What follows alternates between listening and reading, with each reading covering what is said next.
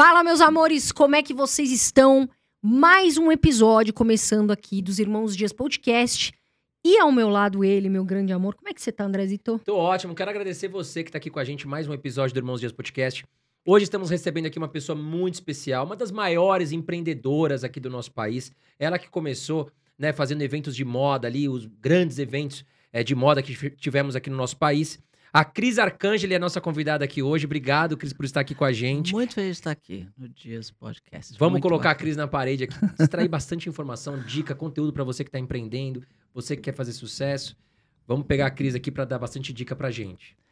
Com prazer. Muito, muito obrigado pelo convite. Sou admiradora do trabalho de vocês e do podcast que vocês fazem, que traz muita informação mesmo. Muito legal, parabéns. Estou feliz mesmo de estar aqui. Eu tô feliz porque, assim, a Cris é uma pessoa que eu admiro muito. E eu falei isso pra ela várias vezes, eu sempre falo aqui. Que eu queria muito que a Cris viesse, porque eu acho ela uma mulher empoderada, mas eu acho ela uma mulher também muito, assim, humana. Então eu falei, eu sou fã da Cris mesmo, eu falo aqui no podcast que eu não, não tenho problema, né, André? Aqui é a nossa casa, a gente pode falar o que quer. Mas o que, que as pessoas perguntam muito? Porque quando elas assistem, lembrando que a Cris também fez várias temporadas, né, do Shark Tank. É, acho que foram cinco. cinco ou seis, né? É. As pessoas assistem ali o programa e muitas delas ficam se perguntando: Pô, mas como é que foi a história dessa pessoa? Como é que ela entrou no mundo do, do empreendedorismo e tudo mais? Cris, como é que você começou? É engraçado, porque te- eu, eu brinco, né? Às vezes tem pessoas que acham que eu nasci no Shark Tank, né? Que não teve nada antes. Eu falo, teve tanta trajetória antes para eu chegar até ali, é, que às vezes as pessoas não conhecem mesmo. Porque antigamente não tinha, né? Instagram, podcast, tudo isso que a gente tem hoje para comunicar. Então, acho que muitas histórias acabaram realmente se perdendo. Bom, eu nasci, eu nasci eh, aqui em São Paulo, sempre estudei com intenção de fazer medicina. Eu queria muito fazer medicina. E meu pai, um italiano daqueles muito, muito, muito bravos, não deixou. Falou que não, que isso não era trabalho de mulher e tal, que eu tinha que fazer um trabalho de mulher. Que onde já se viu, né, mulher trabalhar muito. Imagina se ele me visse hoje. É, coitado, ele ia ficar meio chateado, porque eu acabei fazendo bem diferente do que ele planejava para minha vida. E aí ele não queria que eu fosse médico. Eu falei, bom, então vou fazer alguma coisa próxima a isso. E decidi fazer odonto. Então eu me formei dentista e com especialidade em tratamento de canal. E aí o tratamento de canal era uma coisa muito agressiva, né? Corticoide, antibiótico e tal. E eu sempre fui meio naturalista, sempre me, me, tratei à base de plantas, de homeopatia. Eu resolvi estudar homeopatia para usar a homeopatia no tratamento de canal. E eu acho que essa foi a minha primeira grande inovação, porque quando eu apresentei essa tese num congresso de odontologia, foi assim, lotou a sala duas vezes, todo mundo querendo ver o que, que eu estava levando uma coisa tão diferente como tratar canal com medicamentos homeopáticos. E aí, estudando sobre as plantas, eu falei, ué, é engraçado, por que não tem nenhum shampoo natural, né? E fui estudando, e a minha carreira cresceu muito por conta dessa inovação. Rapidamente eu já estava aqui com um consultório na, no Jardins, em São Paulo, fazendo só canal mesmo para vários dentistas. E eu sou me movida a desafios, assim. Eu queria um outro desafio. E falei, por que será, né, que não tem nenhum shampoo natural no Brasil, né? Por que, que não tem? Por que, que não tem? Falei, ah, quer saber? Eu vou fazer um. Aí pus um anúncio no jornal para contratar uma química. E acabei contratando uma química, teve lá uma história, mas acabei contratando essa química. E ela estava trabalhando numa, numa, numa sobrado aqui na Vila Olímpia, que na época só tinha sobradinhos, não tinha nada desses prédios. Isso foi em 86, imagina, faz bastante tempo. E, as, e ela estava lá trabalhando, fazendo essas fórmulas, mas não tinha lançado nada, porque era de uma menina. eh, e essa menina queria fazer, mas não, tinha estrutura, não queria, queria, mas não queria. E essa casa o pai deu para essas duas meninas. Então, o andar de baixo era a fabriquinha de shampoo, e o andar de cima era um ateliê de gravuras da outra filha. E essa química falou: Olha, eu gostaria de, de trabalhar com você. Eu fiz uma entrevista com ela, depois ela me falou: Olha, o dono da fábrica aqui quer vender a fábrica, você não quer comprar? Eu falei: Ah, eu quero, vou aí ver. Quer dizer, fábrica, gente, era um sobrado com duas salas, onde ela, essa menina, estava num laboratório desenvolvendo fórmulas. E ela não tinha feito nada ainda, não tinham lançado coisa nenhuma. Mas ela tinha todas as licenças de, de funcionamento, licença da fábrica, tinha todos os registros do- dos produtos no NPI, os registros dos produtos na Anvisa, que isso naquela época, se hoje demora, naquela época era assim, um ano e meio para você conseguir tirar esses registros. Falei, quer saber, eu vou comprar essa fábrica, porque assim eu adianto meu caminho aqui já, começo com as licenças. E aí eu ofereci pro, pro dono da casa, lá das, das filhas, pagar o que eu ia receber na venda do meu, da minha cadeira. Então eu vendi minha cadeira de dentista, meu consultório para o meu sócio que eu tinha na época. E ele, e ele me pagou 16 mil dólares, que é mais ou menos, sei lá, uns 40 mil reais hoje, da época. Peguei esse dinheiro, paguei para ela, para ele, e falou: olha, a única condição é o seguinte: você tem que tirar a gravura daqui de cima da, do sobrado, porque eu vou montar minha sala aqui no, no segundo andar. Aí ele falou: tá bom. Tirou a, a gravura e aí fiquei eu e essa química. Tinha um sargento aposentado da polícia que misturava lá os, os produtos. E eram esses meus funcionários, três. E aquela, aí eu comprei uma batedeira numa padaria que estava fechando, de 30 quilos, umas mesas de cozinha e assim foi. Assim eu comecei o que a gente chamava de fitoervas. Então essa empresa começou assim no auge do plano cruzado, um dos primeiros planos, em 86. E depois desse, eu passei por 15 planos econômicos. Era uma época bastante conturbada da economia brasileira, do governo. Tiveram várias trocas de governo, e cada troca de governo era um negócio mais maluco do que o outro. Aí teve vários congelamentos de preço, hiperinflação, três vezes mudaram o nome da moeda, duas vezes tiraram três zeros. A gente viveu coisa assim. O confisco, né? A Zélia deixou todo mundo com 50 reais. Um belo dia a gente foi na conta do banco da empresa da pessoa física.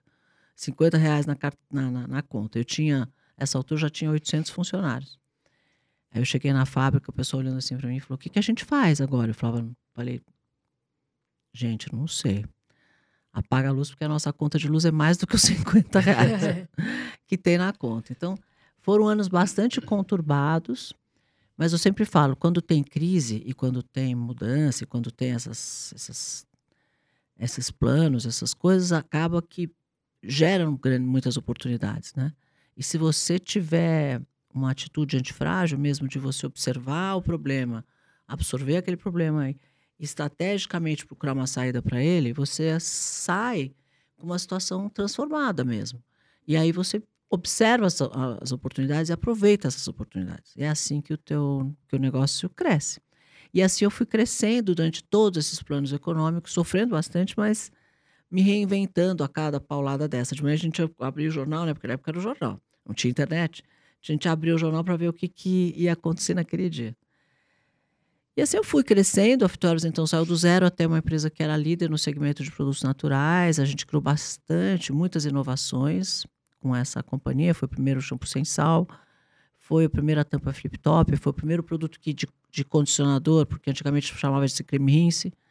Aí eu mudei banho de creme para máscara de cabelos. Eu fui mudando nomenclatura, tipo de embalagem. O primeiro, primeiro frasco em PET era um PVC antes. Então fui criando várias pequenas inovações que fez com que esse negócio realmente se diferenciasse muito da concorrência. E isso fez com que a empresa escalasse bastante. Então não, a gente cresceu muito. E aí, 12 anos depois, eu vendi para uma multinacional americana é, por 60 milhões de dólares naquela época. Imagina, 98, quer dizer, era bastante dinheiro. E aí falei, bom, agora eu vou fazer o quê, né? Eu tava, fiquei com uma, uma um não compete de sete anos quase, não podia fazer nada com shampoo.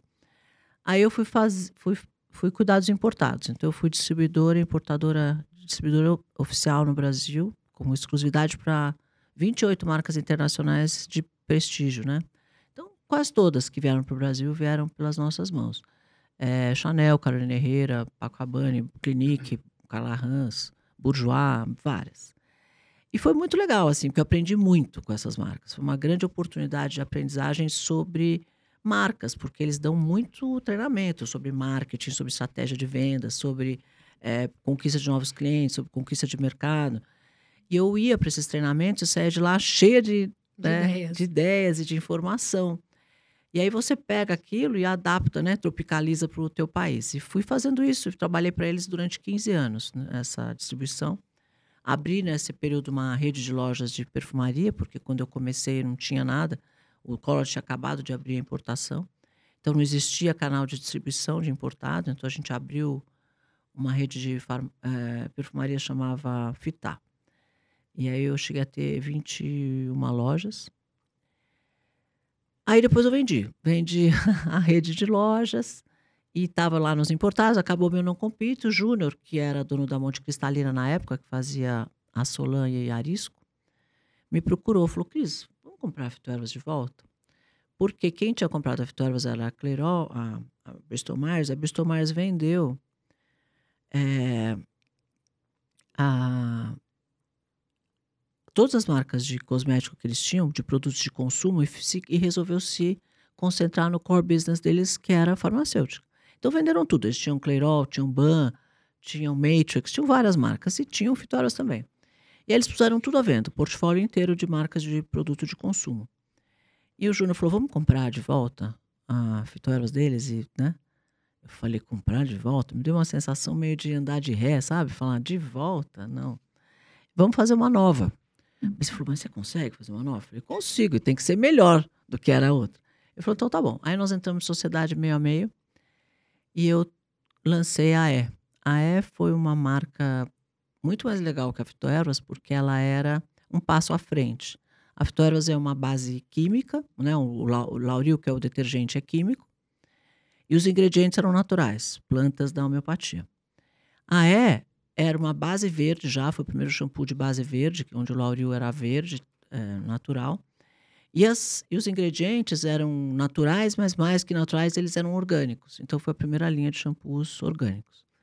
E com essa linha veio um conceito extremamente inovador na época, que era um conceito bastante urbano, é, de, de, de, leitura de embalagem, de rótulo e tal. E principalmente os ingredientes eram muito inovadores, eram o que a gente chama de inovação cruzada, quando você mistura dois mercados. Então eu comecei a trazer ingredientes para cosmética que vinha da alimentação. Então a gente usou arroz, é, é, sei lá, tinha vários, pouco eu vou lembrando, mas assim, a gente usou vários ingredientes vindo da, da alimentação.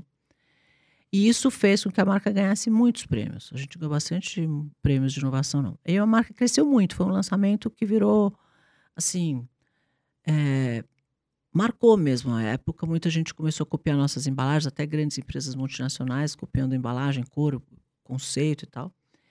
E aí, um ano e oito meses depois, o Júnior comprou de mim a, a E. Eu nem queria vender, na verdade, assim. É, ele, ele criou a Monte ele é, saiu da Monte Cristalina e criou a Hipermarcas. E a Hipermarcas começou a comprar um monte de marcas de cosmético e tal. Ele adorou esse segmento de cosmético, ele só tinha alimento e limpeza antes. E aí ele falou: Cris, faz uma coisa, vamos incorporar a E dentro da, da Hipermarcas e eu te dou 1% do negócio e você vira presidente da área de marketing, desenvolvimento de produto e tal. Até tentei um pouco fazer isso, para falar a verdade. Fiquei lá, mas ele tinha, assim, comprado 85 marcas. Era uma. Ele é muito genial, né? Um cara muito, muito criativo, um grande empreendedor.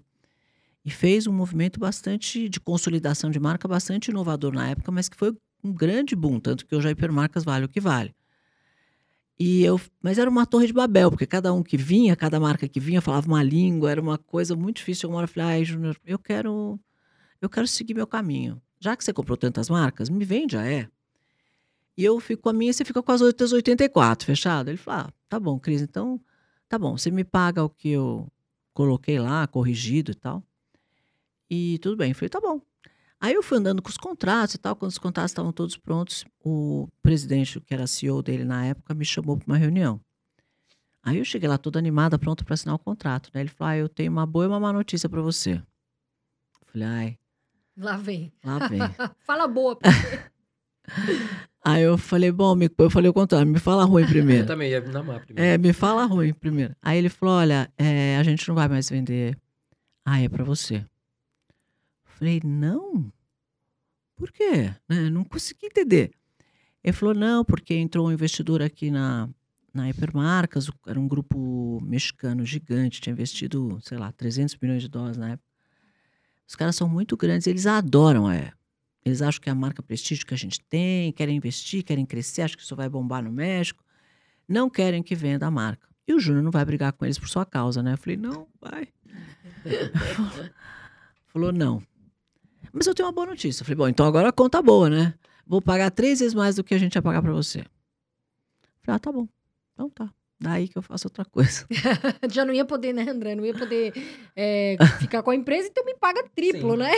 Eles são muito legais. O Júnior é um cara muito justo, assim, muito legal. E eu tinha mesmo criado é, desde o começo, meio. Ele foi conhecer bem como era o negócio no dia do lançamento. No dia que a gente fez o lançamento.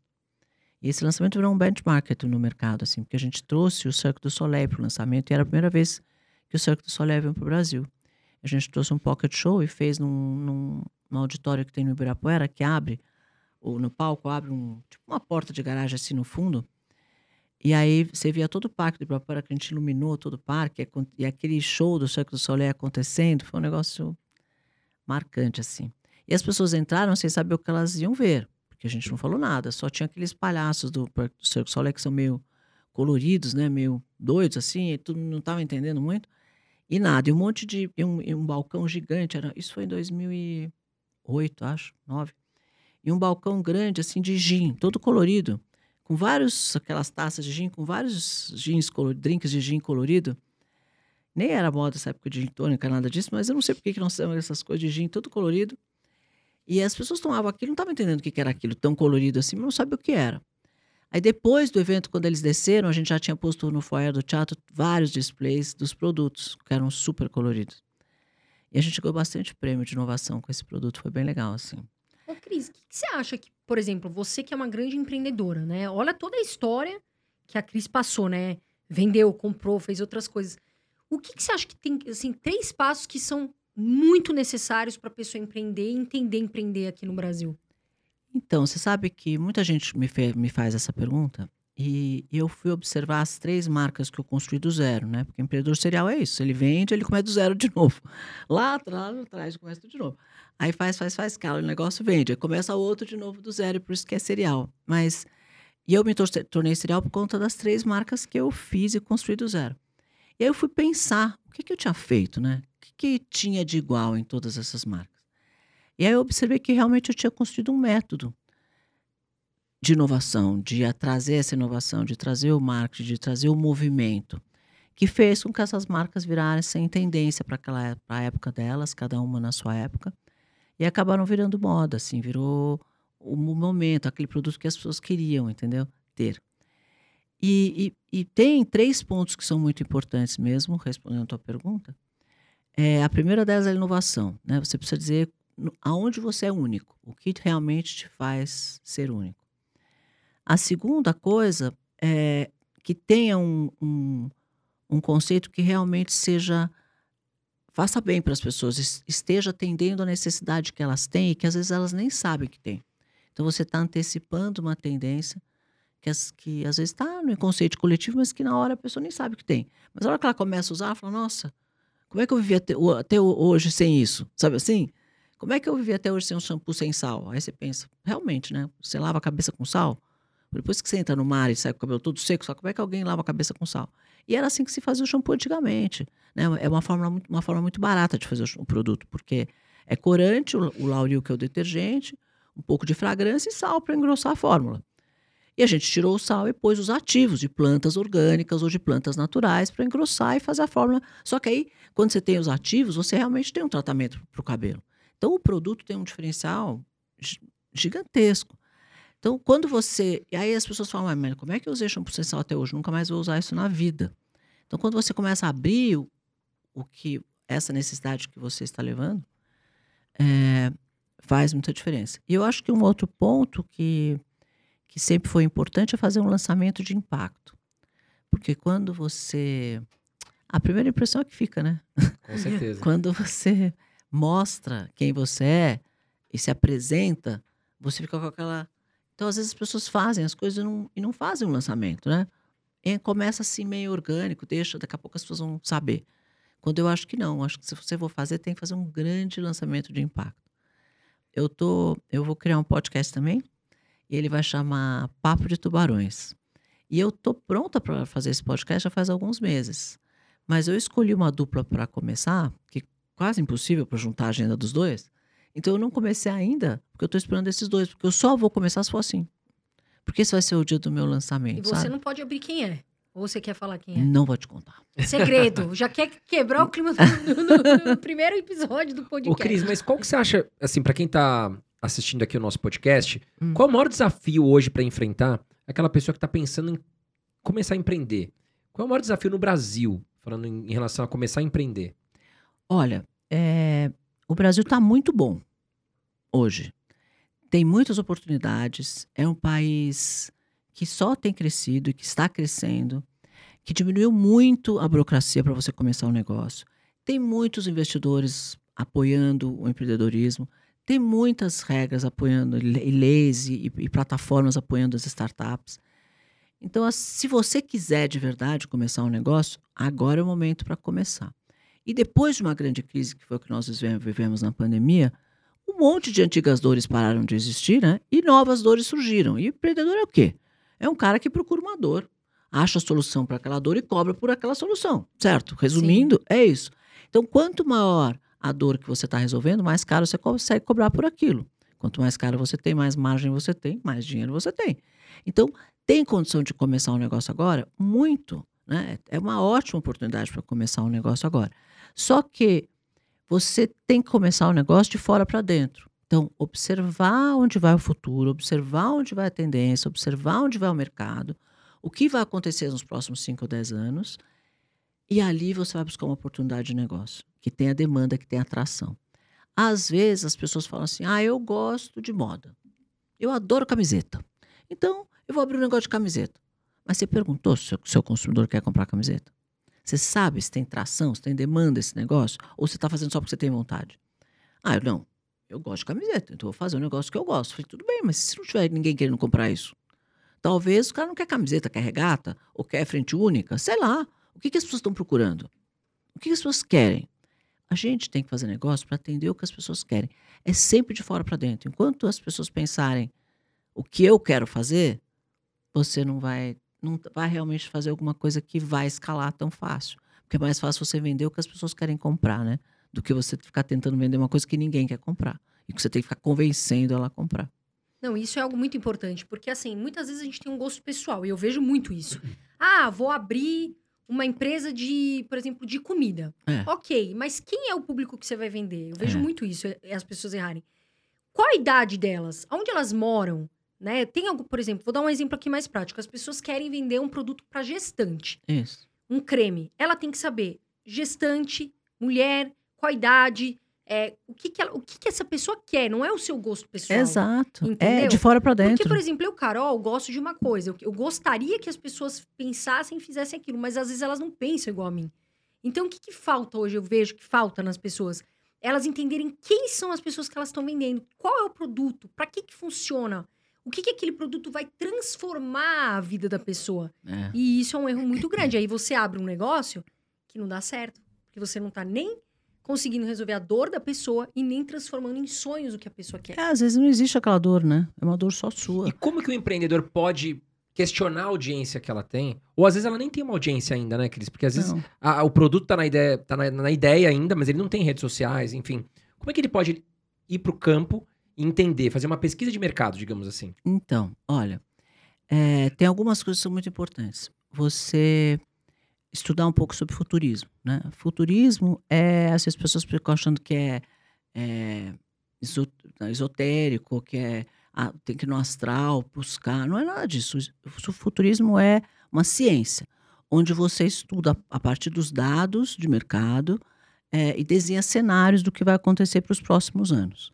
Então, o mundo está mudando muito rápido. Você precisa identificar tendências reais e ondas reais do que vai acontecer daqui para frente para que você desenvolva uma coisa que vá perpetuar, que vá né, realmente ter um negócio que vai crescer, vai escalar e vai perpetuar. Porque não adianta você fazer um negócio para fechar daqui a seis meses. Então, é, separar o que vai virar moda do que é modismo, né? separar o que é uma tendência do que é simplesmente uma onda do mercado. Então, precisa estudar um pouco de futurismo e desenhar esses cenários a longo prazo. Outra coisa é você estudar o mercado. Então, eu sempre falo que o mercado, você está entrando num negócio como se você estivesse entrando numa guerra. Então, primeiro você estuda o teu campo de batalha, que é o teu mercado. Quais são as oportunidades, quais são os desafios, quais são os pontos fracos, ponto fraco, aqui tem areia movediça, aqui tem água, aqui tem mar, aqui tem um barco do outro lado lá que vai, vai me dar tiro. Sei lá, você precisa entender do teu mercado. Aí você tem que entender sobre o exército do outro lado, né? É, quem é o concorrente? De que jeito esse concorrente vai se comportando, o que, que ele está fazendo, conhecer profundamente seus concorrentes. E aí você tem que saber se você está preparado financeiramente para o que você está se planejando a fazer. Então você faz um planejamento estratégico em cima da sua guerra, né? Então, em cima do que você conhece do mercado do concorrente, sabendo quanto dinheiro você tem. Aí você prepara o teu exército, já sabe que tipo de pessoas você vai ter que ter com você para fazer aquilo que você quer fazer. Se você precisa de um estrategista, se você precisa de um cara de marketing, se você precisa de um cara de embalagem, se você precisa de um cara de mercado, de TI, o que quer que seja. Formou o teu exército, porque também ninguém faz nada sozinho, né? Aí formou o seu exército, você já está pronto para sair para um plano de negócio. E aí fazer um plano que você é, vai deixar em cima da tua mesa e olhar todos os dias. Porque às vezes as pessoas fazem um plano e põem na gaveta. Esquece de olhar. Aí daqui a um ano vai olhar, nossa, fiz tudo diferente. Porque no dia a dia você vai, no corrida do dia a dia, quando você vê, você já saiu completamente do seu plano. E às vezes as coisas não dão certo porque você planejou uma jogada que você esqueceu de fazer, ou que você fez diferente, aí não deu certo. Então, Faz o plano estratégico, deixa ele em cima da tua mesa e não tem que você obrigatoriamente tem que fazer exatamente como está ali. Né? O mercado é muito dinâmico, as coisas mudam muito e não tem nenhum problema você mudar o plano. Muito pelo contrário, tem mesmo que mudar. Mas, contanto que você esteja consciente, vá lá e muda o plano. E não, não faça porque você não viu o que está acontecendo. Então, é, às vezes eu percebo que as pessoas querem que eu fale uma coisa meio mágica, né? Uma fórmula, né? É, não, olha, sabe, vai cair do céu um duende que vai te dar uma pílula mágica e você vai. Não é. É constância, é disciplina, é fazer de novo, de novo até acertar, é formar uma boa equipe, ter liderança, sabe? Fazer um plano de negócio bem feito, fazer um plano estratégico, fazer 60, gastar 60% do seu tempo fazendo coisas que só você pode fazer, 20% do seu tempo na estratégia, 20% do seu tempo no planejamento. Quer dizer, você começa a se organizar de uma tal forma que fica imbatível o que você vai fazer, né? Porque você tem controle da, do teu fazer, do teu negócio, das pessoas, para onde você está indo e como você quer chegar lá. As pessoas começam sem planejamento, vão fazendo, né? Às vezes eu vejo que os pequenos negócios, eu falo muito isso, eles misturam o dinheiro da pessoa física com a pessoa jurídica, sabe? Então, pega o dinheiro da empresa para gastar no cabeleireiro, para pagar a escola do filho, aí não tenho dinheiro para comprar estoque, porque eu gastei, depois pega o dinheiro da casa, aí não tem dinheiro para pagar a escola. Vira uma, sabe, uma confusão. Não tem conta diferente de um Então, gente, são duas gavetas completamente independentes. O seu salário e o dinheiro da tua empresa. Você pode até tirar o dinheiro da empresa e pagar para você mesmo um salário e pôr na sua gaveta do salário. Mas está bem claro para você o que é dinheiro teu, para você construir para sua família, para sua vida, e o que é o dinheiro do negócio, que tem que pagar a continuidade desse negócio. Então, Infelizmente, é, 50% dos negócios no Brasil fecham antes dos quatro anos. E fecham por, por falta de gestão mesmo básica. Né? Sabe uma das coisas que você falou, Cris? Desculpa, pessoal. Sabe uma das coisas que você falou e eu acho muito importante? Eu vejo muitas pessoas falarem assim: ah, eu quero começar, exemplo, a criar um curso é, para ensinar inglês. Vamos supor aqui. Só que a pessoa ela quer, fazer o curso, mas ela não senta para se organizar, ela não senta para planejar, ela não senta para começar. Então, eu vou te falar uma coisa do fundo do meu coração. Se você quer fazer algo, você quer planejar, ter uma empresa, por exemplo, né, um, fazer um curso de inglês, alguma coisa, levanta a bunda do sofá. Desculpa falar assim, mas é. Porque não adianta você ficar falando para mim ou para né, as pessoas, ah, eu quero fazer tal coisa. Ok, você quer fazer. Mas senta, se planeja, organiza. Como é que você vai chegar? Porque não existe um duende que vai vir e falar: não, você vai fazer isso. Então, só querer é muito legal querer. É bacana querer. Mas só o querer não dá certo. Você tem que querer, planejar e realizar. Não é verdade, André? Concordo com você, Carol. Agora eu queria falar um pouquinho sobre o Shark Tanks. Cris, que você ficou assim, você é um pilar muito forte desse programa que muitos seguidores nossos aqui assistem, né, e assistiram, e são viciados nesse programa. É. Eu queria saber de você, o que que você, né, você ficou quatro temporadas, foi isso, né, Cris? Cinco. Cinco temporadas. Como é que foi essa trajetória para você, que é uma grande empreendedora, já tem tantas empresas, e ainda se dedicar a um programa de televisão? Conta é. um pouquinho sobre isso. Então, o Shark Tank, na verdade, foi o meu terceiro reality, né? Eu fiz uh, Aprendiz, fiz o Stream Makeover Social, os dois na Record, um era da Endemol, o outro era da Fremantle. E o, e o Shark Tank, que é o programa da Sony. Então, eu já vinha fazendo isso há alguns anos. E eu fui a primeira Shark, que é a Elisabetta, que era a dona da Floresta, que é a produtora, que é incrível, uma produtora incrível. A Elisabetta também é uma mulher muito, muito inteligente mesmo, que, que idealizou e ela brigou uns cinco anos para pôr esse programa de pé. E ela me procurou e falou: Cris, você vai ser minha primeira Shark, você vai me ajudar a arrumar os outros Sharks. Mas eu, Shark, o que, que é isso? Aí ela ficou me explicando o que, que era um tempo, foi engraçado. E a gente devagarzinho foi procurando os outros e foi muito legal, assim. É, era um diretor bárbaro e eram, as pessoas eram muito legais. A primeira temporada foi o Sorocaba, o Shiba, o Wizard, eu e o, e o João Apolinário. Foi muito legal mesmo.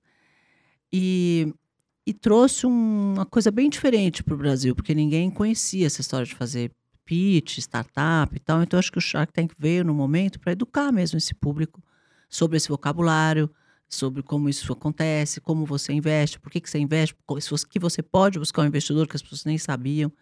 Então, foi uma oportunidade muito legal, eu acho que no momento certo, assim.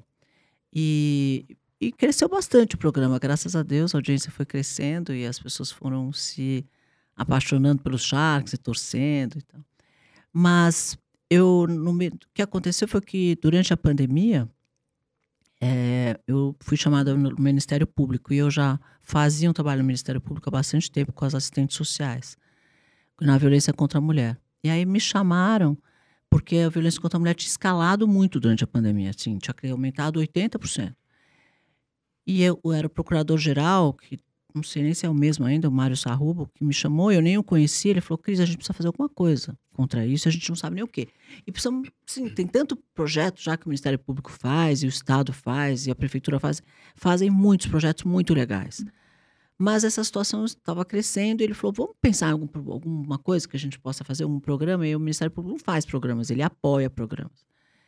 Então, pense alguma coisa. Eu saí de lá com, esse, com essa missão, né, de pensar alguma coisa. E aí eu, organicamente, sem querer, né, uma, uma, uma moça que trabalha comigo, a Renata, que aliás está aqui, que é, que é minha assessora, e ela me chamou, falou, Cris, você não quer conhecer Paraisópolis? O líder comunitário lá quer te conhecer. Eu falei, vamos. Ela falou, mas está na pandemia, não fica em casa, você se incomoda? Eu falei, eu não. Isso foi maio de 2020. E aí eu fui. E ele me mostrou, eu conheci pessoas incríveis e conheci mulher. Eu falei para ele, tem empreendedor aqui? Ele falou, tem. Eu falei, eu quero conhecer. Aí ele trouxe cinco empreendedoras. Carol, você não acredita. Uma mais legal do que a outra. Assim, eu fiquei de boca aberta com a capacidade de gestão, de empreendedorismo, de fazer que elas tinham. E eu falei, nossa, para o Gilson, né, que é o líder comunitário, e ele é o prefeito de Paraisópolis, também uma liderança incrível de Paraisópolis. Eu falei, Gilson, o que, que eu posso fazer para ajudar? Eu falei, ah, faz um Shark Tank aqui. Eu falei, tá bom, combinado. Eu volto quinta-feira e vou fazer um Shark Tank aqui. Aí eu tava com a Renata, mais uma pessoa que trabalhava comigo, eles olharam e falaram, o que você vai fazer? No meio da pandemia, como assim, Cris? Eu falei, ah, não sei, eu vou pensar alguma coisa. eu voltei na quinta-feira que eu falei, eu já sei, eu vou fazer uma competição de pitch entre elas. Essas cinco que eu tinha conhecido. E a que ganhar, a que for a melhor, ganha um prêmio de 20 mil, 15 ou 20 mil reais que a gente deu na época, para que ganhasse a competição. Aí vai ser isso. Ah, tá bom, então vamos. Aí pegamos, aí eu falei, ó, pega uns celulares pra gente gravar isso, porque vai ser legal, né? Falei, mas celular? Falei, bom, tá no meio da pandemia, todo mundo em casa. Nós vamos levar o quê para gravar lá? Ah, sei lá, a gente arruma uma produtora. Aí foram atrás de uma produtora, arrumamos uma produtora muito legal, que, a, que resolveu apoiar a gente, nem cobrou por isso, falou, olha, eu vou fazer isso porque quero ajudar também. Falei, então vamos. Aí foi essa produtora, eu conheci eles lá na hora. O que, que é para fazer? Falei, ó, não tem roteiro, não tem nada. Vou fazer uma coisa, pega essa mesa do Gilson aqui, encosta na parede, Gilson, você está aqui comigo na mesa, o Daniel Cavaretti estava lá, que é também é, cofundador do G10 Favelas, que são as maiores, 10 maiores favelas do, do Brasil. Falei, senta aqui também, o Marcos Paulo estava comigo, sentamos nessa mesa. Manda entrar primeiro. Falei para minha assessora que estava comigo, a Mari, falei, vai lá. Ela já tava, me acompanhava no Shark Tank. Dá uma treinada no pitch deles, como elas têm que falar, e manda entrar. Aí entrou a primeira. E a gente foi conversando e dando mentoria e falando. E conforme eu fui conversando com elas, e ele, todo mundo foi perguntando, eu fui anotando tudo que elas tinham que fazer. Aí terminou esse dia de gravação, terminou esse dia de, de, de pitch e tal. A gente escolheu uma lá, uma que vencia, que foi a Costurando Sonhos. Foi, chamamos para dizer que ela tinha vencido, demos o prêmio tal, não sei o quê. Aí foi bom, obrigada. A Cris foi obrigada, não. Isso não vai acabar aqui. Eu vou ficar vindo aqui até a gente fazer tudo que eu anotei aqui que vocês precisam fazer para escalar esses negócios. E aí eu realmente fiz isso. Eu fiquei um ano, de maio de 2020 até mais do que setembro de 2021, indo a Paraisópolis para fazer o que eu tinha combinado com cada uma dessas empresas. Então a gente levou aceleração, levou é, investimento, levou educação empreendedora, levou. Bom, ficamos fazendo isso. E aí, quando a gente lançou. É, e aí eu fui som, fazendo isso, uma, gravando, gravando, gravando. Quando chegou em setembro, a gente editou esses vídeos, casa mesmo. E falei, vamos lançar esses episódios do Comunidades a Mil, a gente chamou de Comunidades a Mil. Pusemos no meu YouTube, que nem era muito grande, nem é até hoje, mas era menor ainda. Lançamos lá no meu YouTube. Bom, explodiu o negócio, todo mundo começou a assistir, todo mundo começou a achar barba. Eu falei, tira do ar esse negócio, pelo amor de Deus. Tá muito mal editado, porque eu tinha editado em casa, aquele negócio meio feito em casa mesmo. falei, tira do ar, pelo amor de Deus, esse negócio que não dá. peguei um editor do Shark Tank, que é o, o, é, o Tatu. Falei, Tatu, pelo amor de Deus, me ajuda a editar isso um pouquinho com cara de reality show, porque tá muito ruim, né? Ele falou, ai, Cris, você também podia me dar um conteúdo melhorzinho. Eu falei, ah, bom, é o que temos. Aí, ele não tinha luz, não tinha nada, Sim, entendeu? Foi um negócio simples. feito bem simples. Que, a, que, atrai as pessoas, né? É, elas foi acham, super feito, assim. Bom, fizemos esse negócio, reeditamos e, e lançamos o Comunidades a Mil. E aí eu, a gente registrou esse programa na, na Biblioteca Nacional. É o primeiro reality show de impacto positivo do mundo, porque não existia outro. E é o primeiro que não elimina ninguém. O público torce para quem vai ganhar uma competição de pitch e não para eliminar. Então, todo mundo torce para quem vai ganhar a competição de pitch. Então, ficou super legal o programa, a gente editou. Agora ele está no ar, essa primeira temporada que eu chamo. Está no ar no canal Empreender, que é um canal que a Band lançou, só de empreendedorismo. Ele está lá no ar todos os dias. Vou até fazer propaganda no meu programa. Faça, fica à vontade. Tá lá no ar todos os dias às 8 da noite e às 10. É reprise às 10 da noite. E é bem legal mesmo. E a gente até tá fazendo a segunda temporada agora para ir pro ar mesmo. No canal aberto, que a gente está fechando. Então, é, aí eu me encantei tanto com esse programa, porque assim, olha, levou tanta transformação para a favela de Paraisópolis. Se você visse o que era aquele galpão quando a gente começou em maio de 2020, o que eram essas empresas, e o que elas são hoje. O Mãos de Maria, que era um deles, que é duas mulheres fantásticas que já faziam é, marmita, distribuíram quase um milhão de marmitas durante a pandemia, uma operação logística incrível. O que elas eram quando eu conheci, com o bistrozinho lá na favela, e o que elas são hoje, sim, com quiosque em shopping, cresceram, escalaram. A agrofavela, que faz umas, umas uh, hidroponia, umas, umas hortas verticais, para você colocar em casa ou para elas. A ideia inicial era para que as pessoas da favela pudessem pôr nas suas lajes essas hortas verticais e se alimentarem de forma mais colorida. E acabou se tornando uma coisa que elas estão colocando em várias lojas, essas hortas de hidroponia de hortas verticais. Tem o Costurando Sonhos, que acabou faz, fez até o vestido da Miss Brasil para o Miss Universo agora, e, e são é uma comunidade de costureiras. Então, assim, surgiram vários negócios lá e que fez bem não só para elas, mas para todo o entorno da favela que cresceu e, e, começou a ter visibilidade de qualidade. Que é isso que eu acho um diferencial grande dele em relação ao Shark Tank, é o que você estava dizendo. Às vezes o Shark Tank, as empresas saem de lá meio, né? Quando não fecha o negócio, elas saem de lá meio chateadas. E aqui, como era um negócio muito para ajudar mesmo, elas saem de lá com uma visibilidade maravilhosa de qualidade. Então, eu fiquei tão encantada com esse programa que eu acabei saindo do Shark Tank para fazer esse e que está crescendo e que agora vai para uma TV aberta. Eu estou bem feliz, porque eu acho que Não, tá a gente vai rodar todo o G10 Favelas. Eu recebi demanda de todos os líderes comunitários das outras favelas pedindo para que a gente vá fazer esse trabalho nas favelas deles, que são favelas empreendedoras. E vai sair muito negócio bom, tenho certeza disso, Cris. Vai. Porque na favela tem muitas pessoas muito criativas também, que, que atuam, conseguem lucrar com pouco investimento. Agora, do programa, Cris, tem algum investimento que você fez lá e você continua sócia até hoje desse, desse empreendimento, dessa tem, empresa? Tem, alguns. Ah, o que eu acho mais legal é o, que a Liza, ou Lisa, que é um robô para cego, que nasceu no Shark Tank, foi na primeira temporada.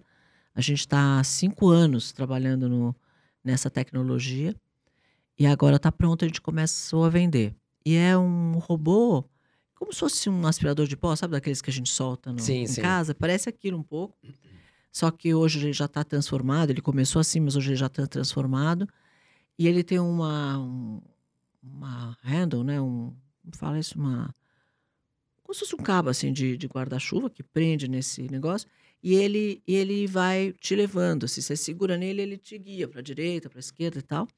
Então o cego é guiado por esse robô que, que tem é, inteligência artificial, então ele aprende o caminho e ele identifica é, obstáculos. Ai, que legal. E ele fala, ó, obstáculo na altura, é, a pessoa à frente, cadeira à frente, mesa à frente, ele vai falando e vai te, te fazendo você virar para direita para contornar os obstáculos.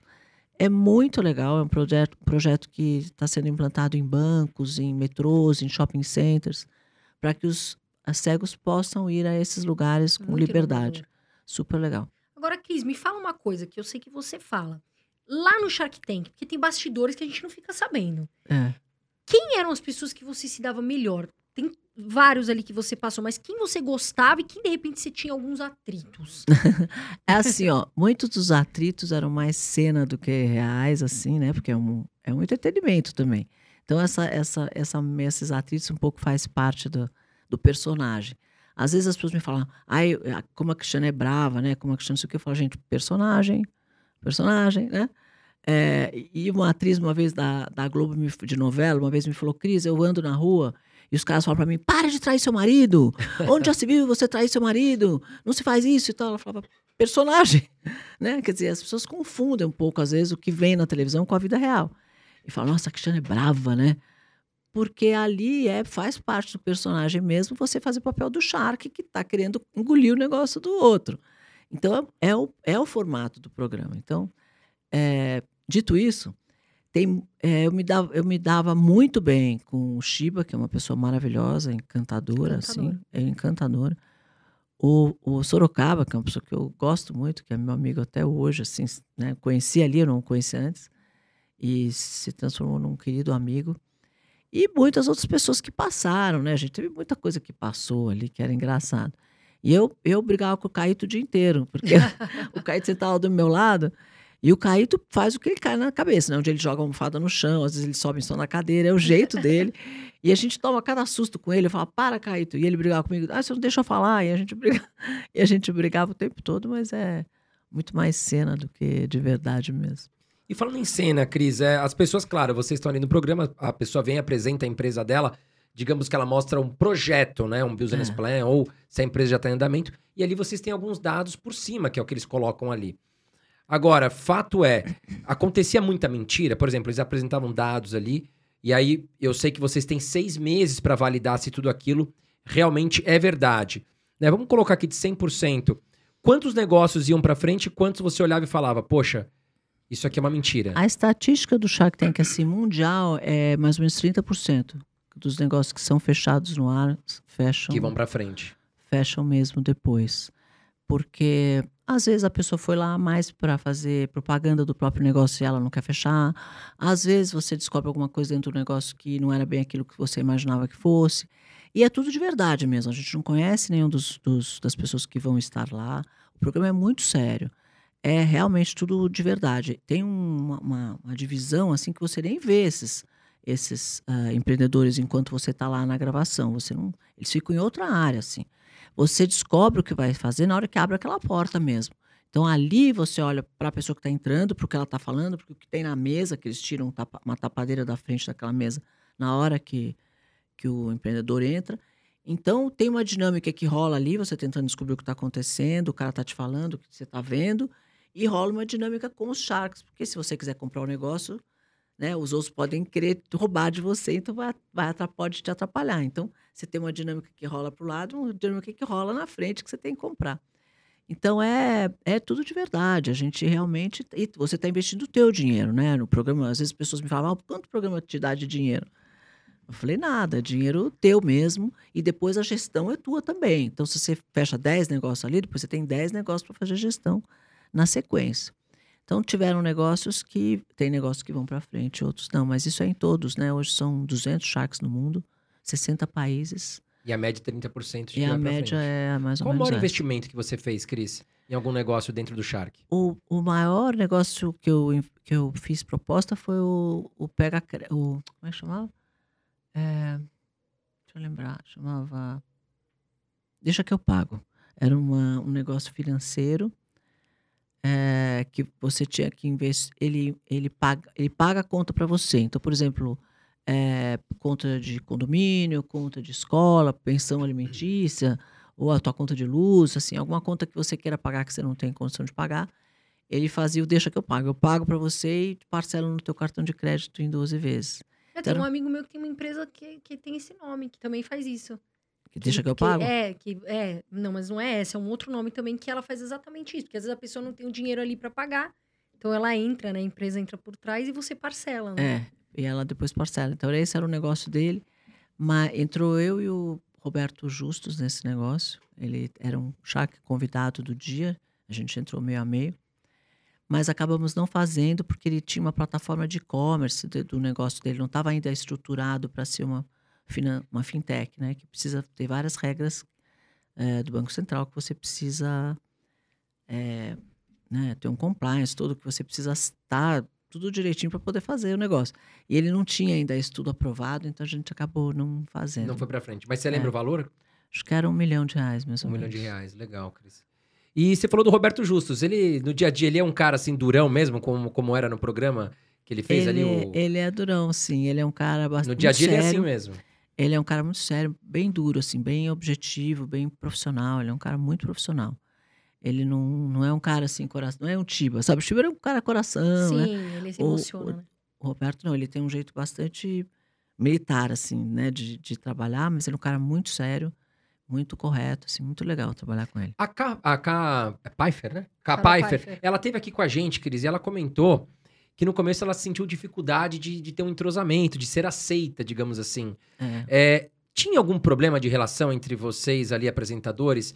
Ou saía dali, cada um ia pra sua casa, ou não? Tinha um, um grau de amizade? Como é que era? Não tem muito, quer dizer, eu já conheci o João, eu indiquei inclusive o João para ser Shark lá, para Elisabetta. Tem, tem algumas pessoas que eu já conheci, os outros eu não conhecia. É, fica cada um num camarim, então a gente não tem muita relação. E eu acho que essa, essa competição ali pelos negócios faz parte do formato. Então, o próprio programa estimula um pouco isso, sabe? Eu acho que ela, no começo, quando ela entrou, ela, fala- ela era muito jovem também, né? Ela não tinha investimento em outras empresas, ela comprou um negócio pequenininho na bolsa, mas era pequeno, ela faturava pouco. Então, eu acho que ela foi vista meio peixinho, sabe? Que, que, como que ela estava lá no meio de um monte de charque que já era grande, que já investia, que já tinha um negócio, já tinha investimentos. E ela estava começando a vida. Então, foi uma charque diferente, né? Então, acho que talvez tenha sido isso. E ela entrou no meu lugar, foi justamente quando eu saí que ela entrou. Ah, sim. Então, ela teve um pouquinho, acho que, dificuldade. Dificuldade de entrosamento no começo, né? É. Ô, Cris, me fala uma coisa. é, as empresas, lá a gente vê que vocês corrigem muito as pessoas. O que, que você acha que hoje, as pessoas que abrem empresas, o que, que elas mais erram? Por exemplo, você fala, não, essa empresa não vai pra frente. Às vezes a precificação é uma coisa bem complexa, né? No Brasil, principalmente, porque tem muitos impostos e impostos regionalizados, difícil de você planilhar e controlar. Então, acho que precificação é uma coisa. A outra é decisão estratégica de canal de vendas, qual tipo de canal de vendas, qual sistema de compra você vai usar. Eh, às vezes, eh, identificar exatamente quem é o público e a demanda, quem é o público e quem que é a sua demanda, onde é que você tem que trabalhar exatamente. Então, é, é complexo empreender, não pare, parece simples, mas é complexo. Eu estou fazendo um evento agora que chama Centurion, que é um evento que vai falar sobre futurismo, vai falar sobre inovação cruzada, vai falar sobre tendência, vai falar sobre inovação, porque eu, eu falo, gente, vocês precisam faz, fazer o seu negócio virar moda. né? Porque se você pensar, por exemplo, assim, ó, todo mundo conhece o, o dentista legal da cidade, né? Não conhece? Sim, claro. E esse E aí todo dentista. mundo quer ir, né? De repente, Todo mundo quer ir. quer conhecer. E você concorda que o dentista legal da cidade cobra mais caro que todos? Sim, claro. Né? Ele cobra mais caro. Então, por que, que ele está cobrando mais caro e por que, que todo mundo quer ir nele? Porque ele virou moda. Ele tá desejado, né? Ele virou um objeto de desejo. Ah, quem é o restaurante que todo mundo quer ir? Tem sempre um que todo Sim. mundo quer. E você faz filas homéricas para naquele restaurante, espera uma hora para sentar, enquanto tem um restaurante do lado e não tem ninguém. Por que, que você quer ir naquele? Né? E por que, que chega lá a conta é mais alta e você paga e está tudo certo? Né? Por que, que o cara pode pôr o preço que ele quiser? Porque as pessoas estão indo procurá-lo, não ele que está indo abrir uma porta. Por favor, entra no meu restaurante. Então, você precisa. Né? Por que, que todo mundo quer vir no seu podcast? Porque o seu podcast é legal, virou moda, virou tendência. Né? Você traz as pessoas certas, você conseguiu fazer um formato diferente dos outros. Mas tem 200 mil podcasts, por que, que esse aqui dá certo e os outros não? Né? Porque ele realmente virou tendência, ele virou um negócio diferente dos outros. Então, o que, que você precisa fazer quando começa um negócio? Você precisa achar uma forma daquele teu negócio virar moda. Se ele virar moda, ele vende mais. E quem vende mais, lucra mais. Simples assim. Criar o desejo, né, Cris? É Criar você desejo. Por- eu, eu sempre dou o exemplo do Steve Jobs, né? É, e da Apple. A Apple é uma empresa que fatura 2 trilhões, né? Uma maior empresa do mundo. Ela lança o telefone iPhone. né? Você vai na loja, não tem o telefone. Não tem. Você acha que ela não tem capacidade de produzir 100 milhões Claro de telefones? Você acha que ela não sabe quanto ela vai vender? A- Sim. já lançou te- 14, né? 14 iPhones e não sabe quanto vai vender cada vez que lança um. Você acha que eles não têm essa história? Exato. Não sabem quanto. Óbvio que eles sabem quanto vai vender. E por que, que nunca tem? Para virar um objeto de Exato. desejo. Porque essa escassez medida vira um objeto de desejo. Eu sempre brinco que eles ainda, além de fazer, não- de não ter, eles ainda falam que lança uma cor nova. Então agora é o azul. Todo mundo quer o raio do azul. Aí eu falo, para que que você quer o azul? Você vai pôr capinha no celular, querida. Né? Ninguém mais vai ver a cor do seu celular. Eu não sei que cor é o seu, eu não sei que cor é o seu. Ninguém sabe, porque você põe a capinha, você já não sabe mais. Mas você quer o azul. Porque é o azul que vai lançar. Aí Tem você vai. poucos dele, né? tem- aí eles fazem menos ainda. Exato. Então, além de ser o 14, ou 15, ou 16, ainda tem que ser aquela cor que agora é o rosa X, Dourado, né? dourado, não sei de que jeito, ou azul, não sei qual. Agora, não, agora é o verde. Ah, o verde é o do momento. Faz diferença nenhuma para você. Mas você faz aquela fila enorme para comprar o tal do celular verde iPhone 14 vezes X. Então é assim, é você, ele criou um formato, uma, um uma, uma receita de bolo onde os produtos dele viraram moda, vira é, de- objeto de desejo. Aí você faz a fila até a China para comprar o produto, né? Então são vários pequenos Detalhes, né? detalhes que fazem aquele A negócio. maneira como você vende. Sabe, eu, eu acho assim, você acabou de falar, quem não é visto, não é lembrado. Então, você precisa pôr o seu produto para ser visto. Porque as pessoas, elas muitas vezes, elas nem sabem que existe o seu produto. Então, como é que você vai fazer o seu produto ser visto e, de preferência, bem visto? Né? Então, você tem que sempre pensar no marketing, que para mim é a alma, muito alma do negócio. Agora, Cris, me fala uma coisa. É, você falou da Apple. Que Hum. você. Sabe quem que tá fazendo muito isso? A Nike. Também. Eu tava aqui lembrando, a Nike abriu uma Também. loja no shopping Ibirapuera que faz fila. Tá fazendo fila, porque ela criou uma linha de, de tênis, Que nunca né? tem. Que não tem, que todo mundo quer. Então, virou uma, assim, todo mundo Objeto Nike, de Nike, desejo. Nike. E todo mundo gosta. Agora, Cris, você como empreendedora, o que, que você avalia para contratar pessoas para sua empresa? Porque tem muita gente que quer saber o que, que eu tenho que ter para eu ser né, um, um- um funcionário de sucesso. Então, hoje, eh, a gente procura, eu pelo menos, eu vejo que a grande maioria dos grandes, dos grandes empreendedores procuram em- pessoas que sejam intraempreendedores. Porque assim, você pode empreender criando o seu próprio negócio, ou você pode empreender dentro do negócio de alguém. Às vezes, o dono da empresa não é tão empreendedor, mas ele tem colaboradores que são super empreendedores dentro do negócio. Empreendedorismo é uma mentalidade, não é o fato de você ser dono é a mentalidade com que você trabalha no seu dia a dia, né? Então, quando você tem funcionários empreendedores, você não precisa de gente para cuidar de gente. Você tem gente para cuidar do negócio, que é um conceito completamente diferente. Em vez de você ter um monte de graus hierárquicos, né? O, o supervisor, não, o presidente que cuida do diretor, o diretor que cuida do gerente, o gerente que cuida do supervisor, né? são pessoas cuidando de pessoas. Você vai ter pessoas cuidando do negócio. Pensa como é simples. Né? Se eu cuido do negócio na área de logística, mas eu vou empreender nessa área, eu vou desenvolver coisas, ideias nessa área, eu vou fazer coisas dessa área. Eu não preciso me- ficar me reportando a 10 pessoas, eu me reporto direto ao presidente.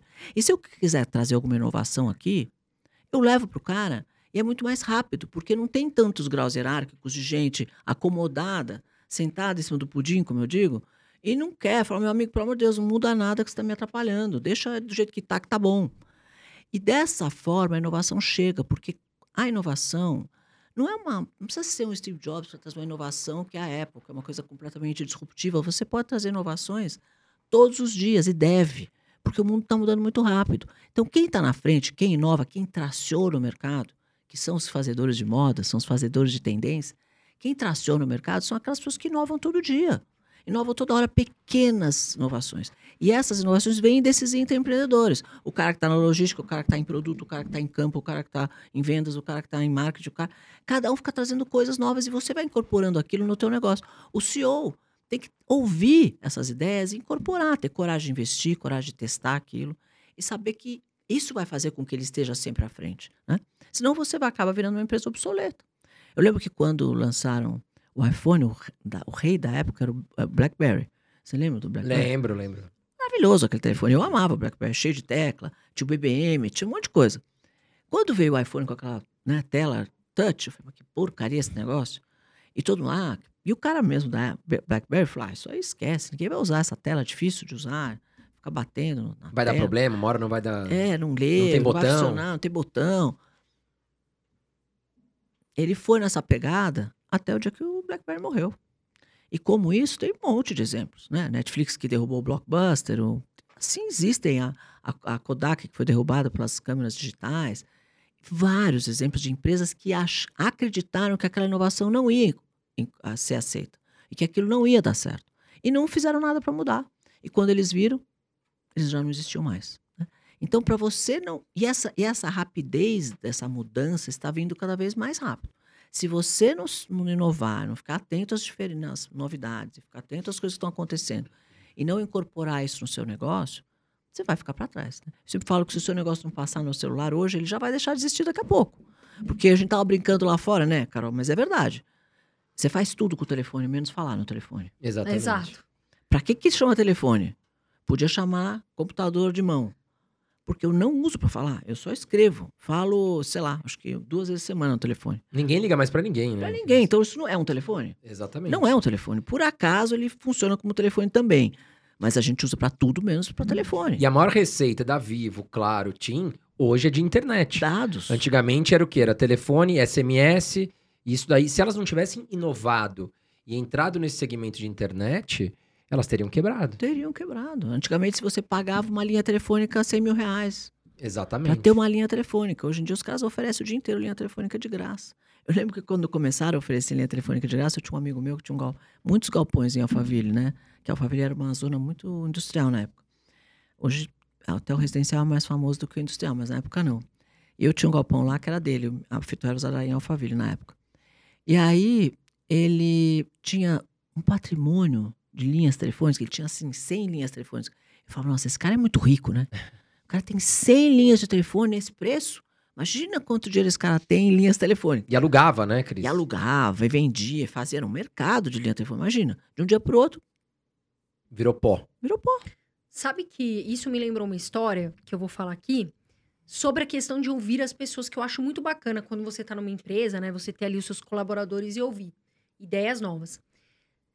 Eu trabalhei num programa de televisão e uma vez eu cheguei e eu queria trazer uma inovação, eu queria trazer uma, um- uma coisa diferente. um olhar, você. um olhar um olhar diferente pro programa, tudo.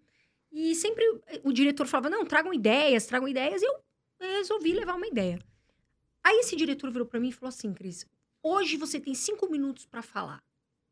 E começou a pôr. E eu fiquei chateada, porque eu tinha uma ideia legal pra levar. O que que aconteceu? Ele não me ouviu. Ele não quis fazer. E o que que aconteceu? Derrapou. Outros fizeram. Derrapou e outros fizeram. E detalhe, outros pegaram ideias que a gente pensava, que muitas pessoas levavam. Então, esse diretor, ele virou pra mim e falou: cinco minutos pra falar. Ok, cinco minutos pra falar. Eu te falo em cinco minutos. Mas você não quer aceitar a ideia. Então, tem muito diretor de empresa e pessoas de empresa, inclusive esse diretor de televisão, que eles se acham os donos do mundo.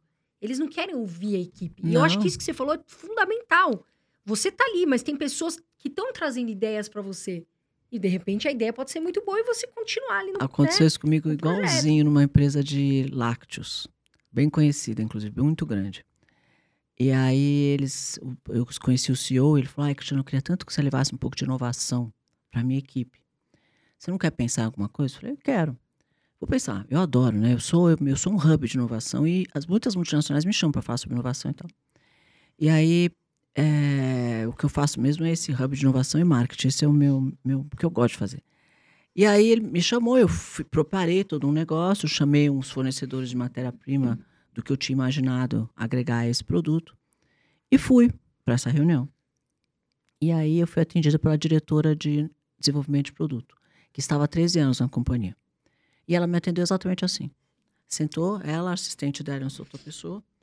Ela olhou no relógio e falou: Você tem cinco minutos para apresentar o seu projeto. projeto. Amiga, eu tinha perdido tempo para fazer o projeto para eles. Não estava cobrando nada dele, porque ele era meu amigo, me pediu. quem era essa mulher para me tratar dessa forma? Não que eu fosse melhor do que ninguém, mas assim, é um desrespeito. Você receber alguém que está levando para você um projeto ou uma ideia, e você, antes de ouvir, ela estava tão refratária às ideias, que ela, pois, amor, no relógio você tem cinco minutos para apresentar o seu negócio. Eu falei, será que eu consigo sete? Porque acho que não vai dar tempo cinco, não, brinquei com ela. Porque eu fiz isso para não falar que eu tô indo embora agora, né? E ela aceitou o projeto não? não foi pra Aí, frente? óbvio que não. Aí eu fui lá, apresentei o projeto para ela. Ela veio lá, um fornecedor de matéria-prima que vinha, apresentou também, a pedido meu, o que é que a gente estava propondo. A assistente dela virou e falou assim: Nossa, você não sabe, eu preciso muito de um produto desse. Minha mãe já usa esse produto. Ela olhou para a menina assim do lado, com um olhar de ódio para assistente dela, porque ela não queria o projeto. E a outra dizer não, que isso era legal, foi contra tudo que ela estava falando, né? Ou, a- o corpo dela estava falando. Bom, a hora que nós descemos esse fornecedor de matéria-prima, eu falei, Cristiano, nessa empresa você esquece, porque aqui eles não, nunca pegam inovação. Né? Eu falei, mas eles são líderes de lácteo e não pegam inovação?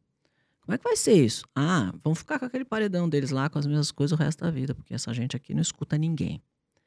Aí eu fui conversar com o CEO, falei, olha, meu filho, ou você manda essa mulher embora, ou você nunca vai inovar, porque ela, ela não ouve. Então tem pessoas que estão acomodadas numa situação de liderança, não querem ouvir. Até vir um pequenininho tomar o mercado inteiro, entendeu? Então é muito triste. E eu vejo que às vezes as multinacionais não têm essa cultura de inovação dentro da, dos C-levels, né? das pessoas que tomam a decisão mesmo. E demora, às vezes, passa o time, 10, 15 anos para fazer alguma coisa, e quando vão fazer, eles acabam comprando uma startup, porque eles não conseguem inovar lá dentro. E aí matam essa startup, porque também não conseguem incorporar. É, um, é triste, porque com a distribuição que, que essas empresas têm, né? Se eles tivessem, usassem essa capilaridade para trazer o novo, o mercado ia ser mais divertido, mais legal. Agora, Cris, conversando contigo, eu identifiquei três pilares importantes, tá? O primeiro é solucionar a dor, né? Criar um produto que, que, que acabe com a dor de um processo. O segundo é buscar inovar, né? Um produto que já exista. E o terceiro é você gerar o desejo em cima disso. Para as pessoas que estão assistindo a gente aqui, né? E elas querem empreender, só que elas têm dúvida. Como é que eu vou criar um produto que atenda esses três pilares? Qual a dica, assim, observar no ambiente? O que, que ela pode fazer para começar a entender, poxa, qual é esse produto? Então, eu acho que a primeira coisa é você descobrir onde está a sua paixão, né? É muito mais sobre onde você gostaria de, de estar 24 horas por cento do seu dia, sabe assim? E 100% do seu tempo. Quer dizer, é onde está minha paixão. Eu gosto de carro, eu gosto de comida, eu gosto de gente, eu gosto de roupa, eu gosto de, de serviço, eu gosto de viagem, eu gosto de turismo. O que, que eu gosto? Quando você identificar aquilo que você gosta de fazer, tá ali o negócio que você tem que fazer. Tem, ah, você tem que achar alguma ideia dentro de um mercado que você seja apaixonado. Porque fazer o, o que a gente não gosta, e infelizmente 87% das pessoas trabalham em coisas que elas não gostam de trabalhar. É muito triste. Por isso que tem a história, ai, segunda-feira é chato. Ai, domingo é um dia triste porque você vai começar segunda-feira. Porque ela vai fazer uma coisa que ela não gosta. E quando você faz o que você ama, você não vê a hora de acordar e ir para fazer aquilo que você está fazendo. Então, primeiro tem que achar a tua paixão. Segundo, você vai ter que estudar aquele mercado e descobrir né, é, brechas e oportunidades dentro daquele mercado, observando o mercado mesmo, observando como as pessoas se comportam, onde é que está é, as oportunidades, o que, que vai acontecer, estudando futurismo, estudando tendência, para descobrir alguma coisa para você fazer dentro daquele mercado que você gosta. E segundo, criar o terceiro, criar o networking dentro daquele mercado, porque é mais importante um networking poderoso dentro do mercado que você está do que o dinheiro. Sim. Porque se eu tenho dinheiro e resolvo montar um banco e não entendo nada de banco, com certeza eu vou me dar mal.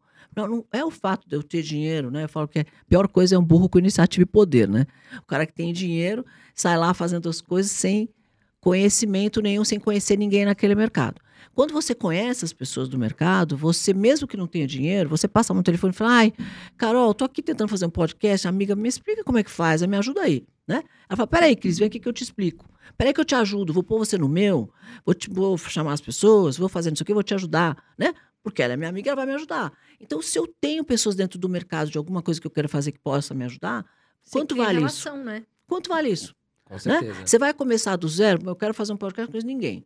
Não sei nada, não, Não sei sabe qual é o processo, não, Não, sabe qual é a processo, não sei o que, que tem que ter.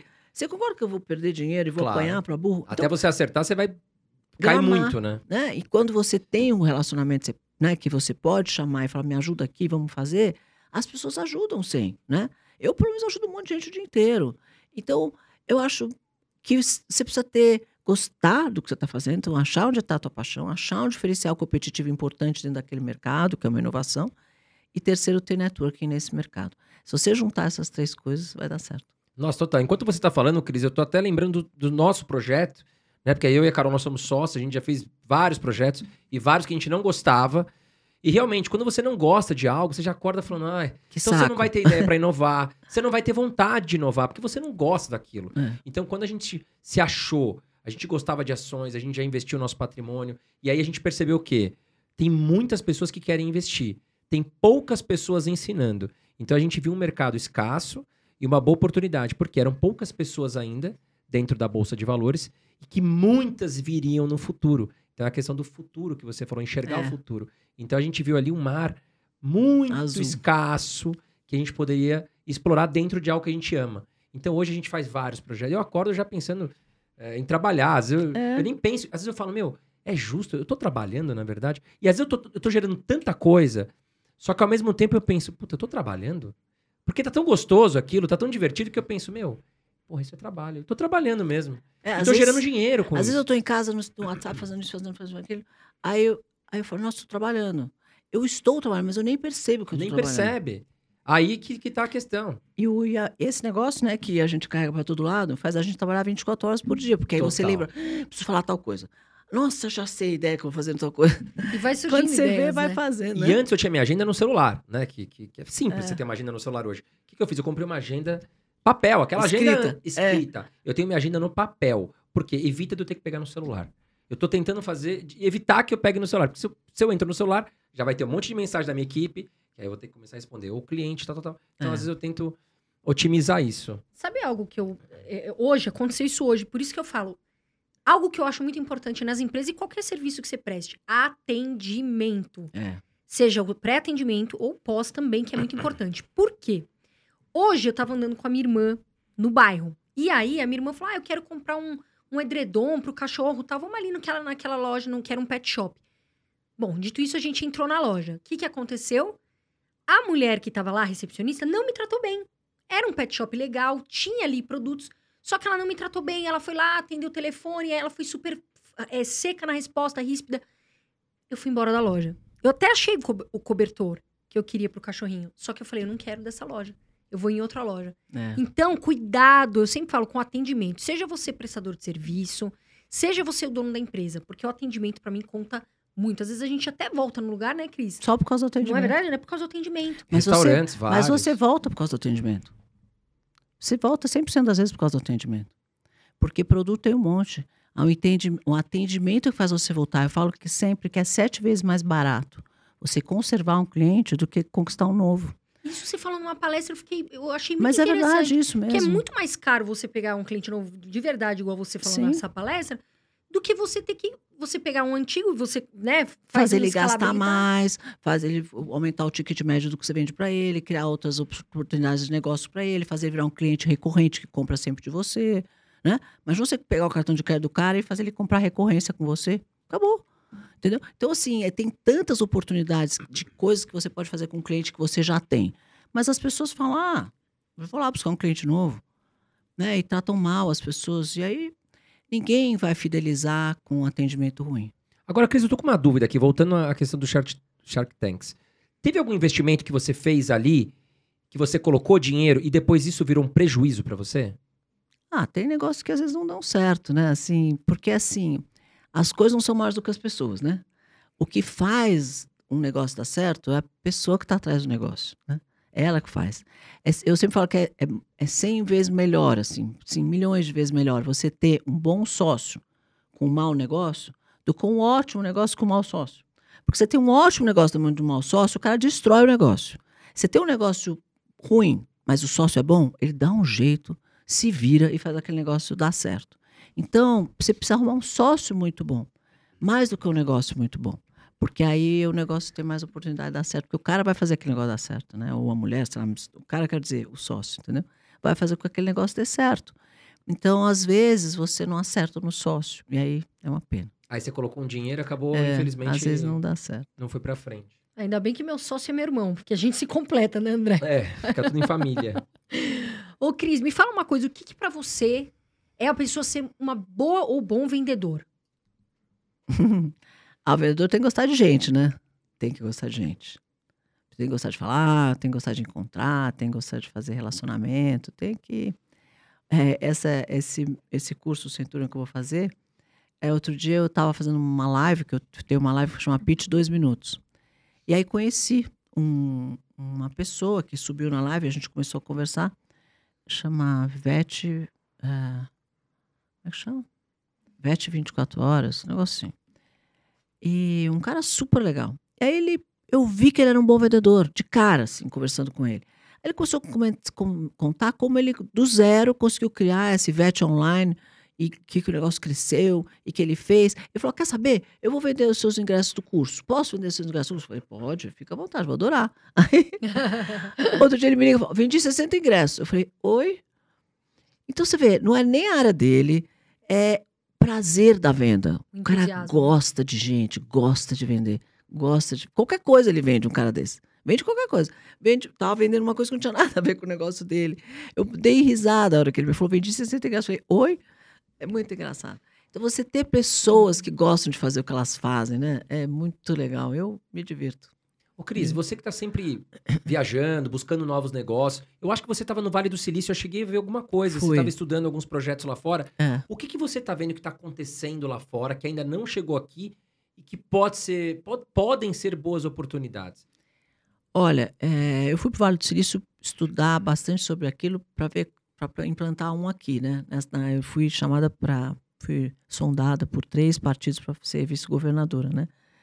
E, e aí eu falei, ah, mas se eu fosse vice-governadora, o que é isso que eu queria fazer? Eu falei, ah, já sei, quero fazer um Vale do Silício em São Paulo. Aí, falei, ah, vou lá ver como é que funciona isso, que jeito que é para pensar, estudar, para ver se existe a, a possibilidade. Porque imagina se a gente tivesse uma- um lugar em São Paulo onde tivessem vários wor- eh, coworkings com aluguel subsidiado pelo governo, e aí, em troca disso, a startup tinha que fornecer algum tipo de atendimento para o governo em necessidades que o governo tem, desenvolver coisas, ferramentas e coisas para ajudar o governo nas, né, onde eles têm dificuldade ou desafios, eh, que tivesse uma facilidade para abrir empresa, facilidade para fechar empresa, investimento, né, dinheiro mais fácil para você crescer e tal. Aí fiquei sonhando com essa ideia e fui lá ver como é que era. E vi que lá fora essa conversa da descentralização está acontecendo muito, muito de forma muito importante. Assim, eu acho que incomoda muito a eles que as cinco maiores empresas acabaram engolindo o mercado. Então a Amazon engoliu tudo que é varejo online, a, a Google engoliu tudo que é pesquisa, é, o Facebook, Instagram engoliu tudo que é mídia social. Então você olha e fala assim, tem quatro, cinco, seis empresas que acabaram engolindo o mercado como um todo. As concorrentes não conseguem Sim. chegar, né? E se estiver chegando, eles vão lá e compram. Então vai ficando cada vez mais global e mais forte. Então eles estão seriamente falando sobre a descentralização da internet com a Web3, a descentralização das mídias sociais e tal. E isso pode trazer uma grande transformação mesmo para o mercado em geral. Né? Se isso acontecer e quando vai acontecer, quer dizer, que já está acontecendo, mas como é que isso virá? E a, a discussão de metaverso, quanto vai ser, o que, que você pode fazer no metaverso não pode. E aí tem aquelas pessoas que falam, ah, esse negócio de metaverso não vai dar certo. Aí eu falo, hum, gente, eu não- eu nunca, nunca gosto de falar que isso não vai dar certo antes de entender exatamente como funciona, porque se é onde há fumaça, há fogo. Então, entender um pouco o que pode ser feito ali. Aí, aí eu, essa semana estava falando com um grande entendido de metaverso, e ele me contava sobre um trabalho no metaverso que eles estão fazendo com autistas. E que está funcionando maravilhosamente bem, porque o autista, quando está com óculos, ele interage super bem com as pessoas Que legal. dentro do metaverso. E a hora que você tira o óculos dele, a psicóloga está na frente, ele começa a conversar com ela também. Então, Que bacana. entenderam que é um mecanismo para trabalhar o autismo. Então, eu falei, tá vendo? É, tem coisas que a gente não pensa, né? É, e, e tem lá oportunidades. Então, para treinamento, para algumas coisas, o metaverso se mostrou muito, muito uma ferramenta muito importante. Você pode fazer um treinamento no mundo inteiro ao mesmo tempo, todo mundo junto. A Microsoft, né, fez isso. Você fica numa Sim. sala e cada um, se falar uma língua diferente, todo mundo se entende. Então, imagina isso. Então, você conseguir fazer isso. Então, tem muita coisa ainda vindo que vai ser uma grande transformação no mundo. Eu acho que a gente precisa estar bem antenado para não ficar para trás. É, o Google tá até para lançar um óculos agora que você você coloca o óculos, você, por exemplo, você não sabe ler, sei lá, inglês ou japonês, sei lá. Você pega um livro e o óculos ele vai traduzindo Traduzindo. para Ah. você. Então, É fantástico. ideia. a gente tá nesse. tá levando lá o Fábio, que é Fábio Coelho, é o presidente do Google aqui no Brasil, ele, CEO do Google no Brasil. Ele é vice-presidente nos Estados Unidos, é um cara genial, assim. E vamos ouvir ele falar de futuro, né? De futurismo, assim. O que, que ele acha, porque ninguém é melhor que o Google para falar. Imagina o que esse cara tem de dados. Se futurismo é estudo de dados e de cenários, quem melhor que eles para estudar isso? Então, Com certeza. realmente ele vai trazer bastante informação. Tá indo um cara também que é bárbaro, que é o Marco Cesarino, ele é CEO da Embraer X.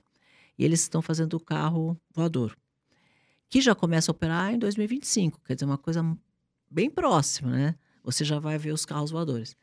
E aí ele falou, Cris, o negócio não é só a tecnologia do carro voador, é o como esse carro voador vai conviver com o nosso dia a dia. Então tem que desenvolver um, um novo controle de espaço aéreo, tem que desenvolver garagens nos prédios, nos andares, porque você vai vir com o teu carro voador, vai parar no subsolo. Sim. Faz o menor sentido. Então você já vai entrar com o teu carro no seu andar mesmo. Então, como que esses prédios têm que ser? Como é que tem que ser a arquitetura disso para poder abrir essa garagem para o carro entrar? Eu falei, gente, estou me sentindo nos Jetsons Carro com voador. o carro voador.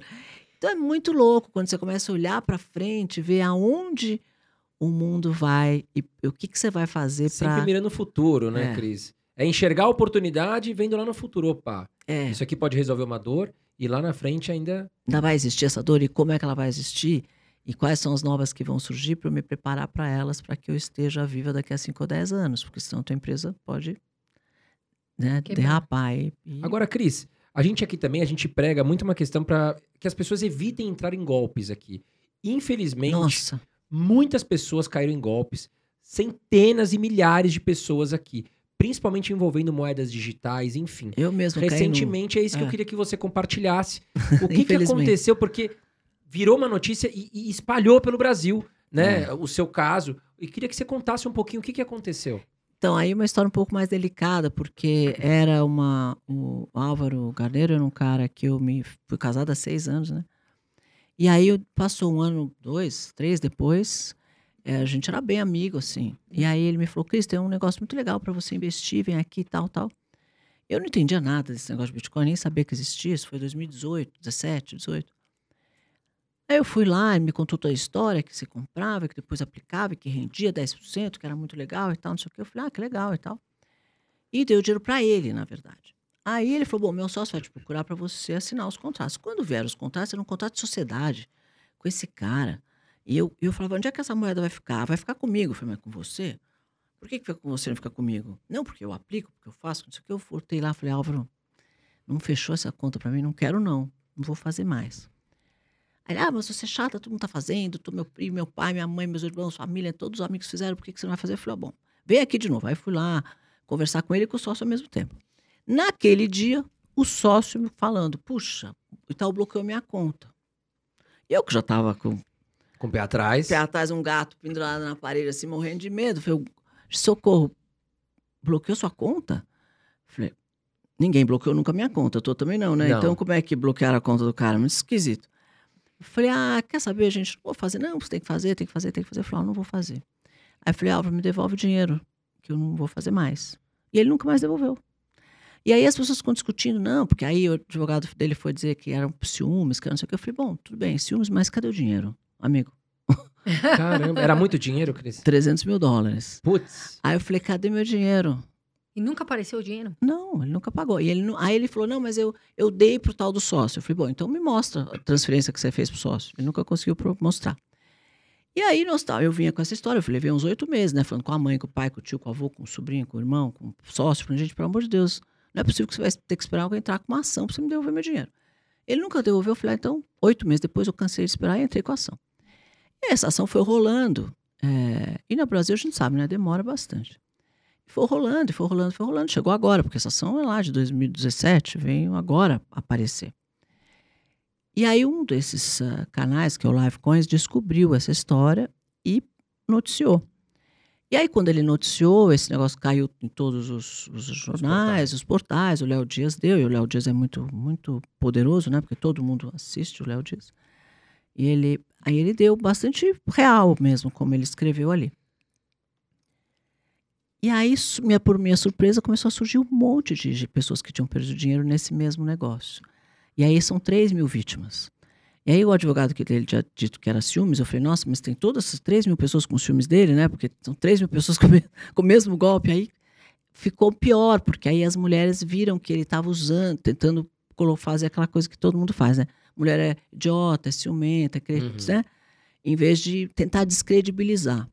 Mas me descredibilizar é um pouco mais difícil, né? Porque eu tenho 30 anos de Muitos carreira, anos né? De empreendedorismo, Muitos anos. História. E muita gente me conhece. Então, eu não tenho muito perfil de ciumenta é, desequilibrada que vai inventar uma história dessa.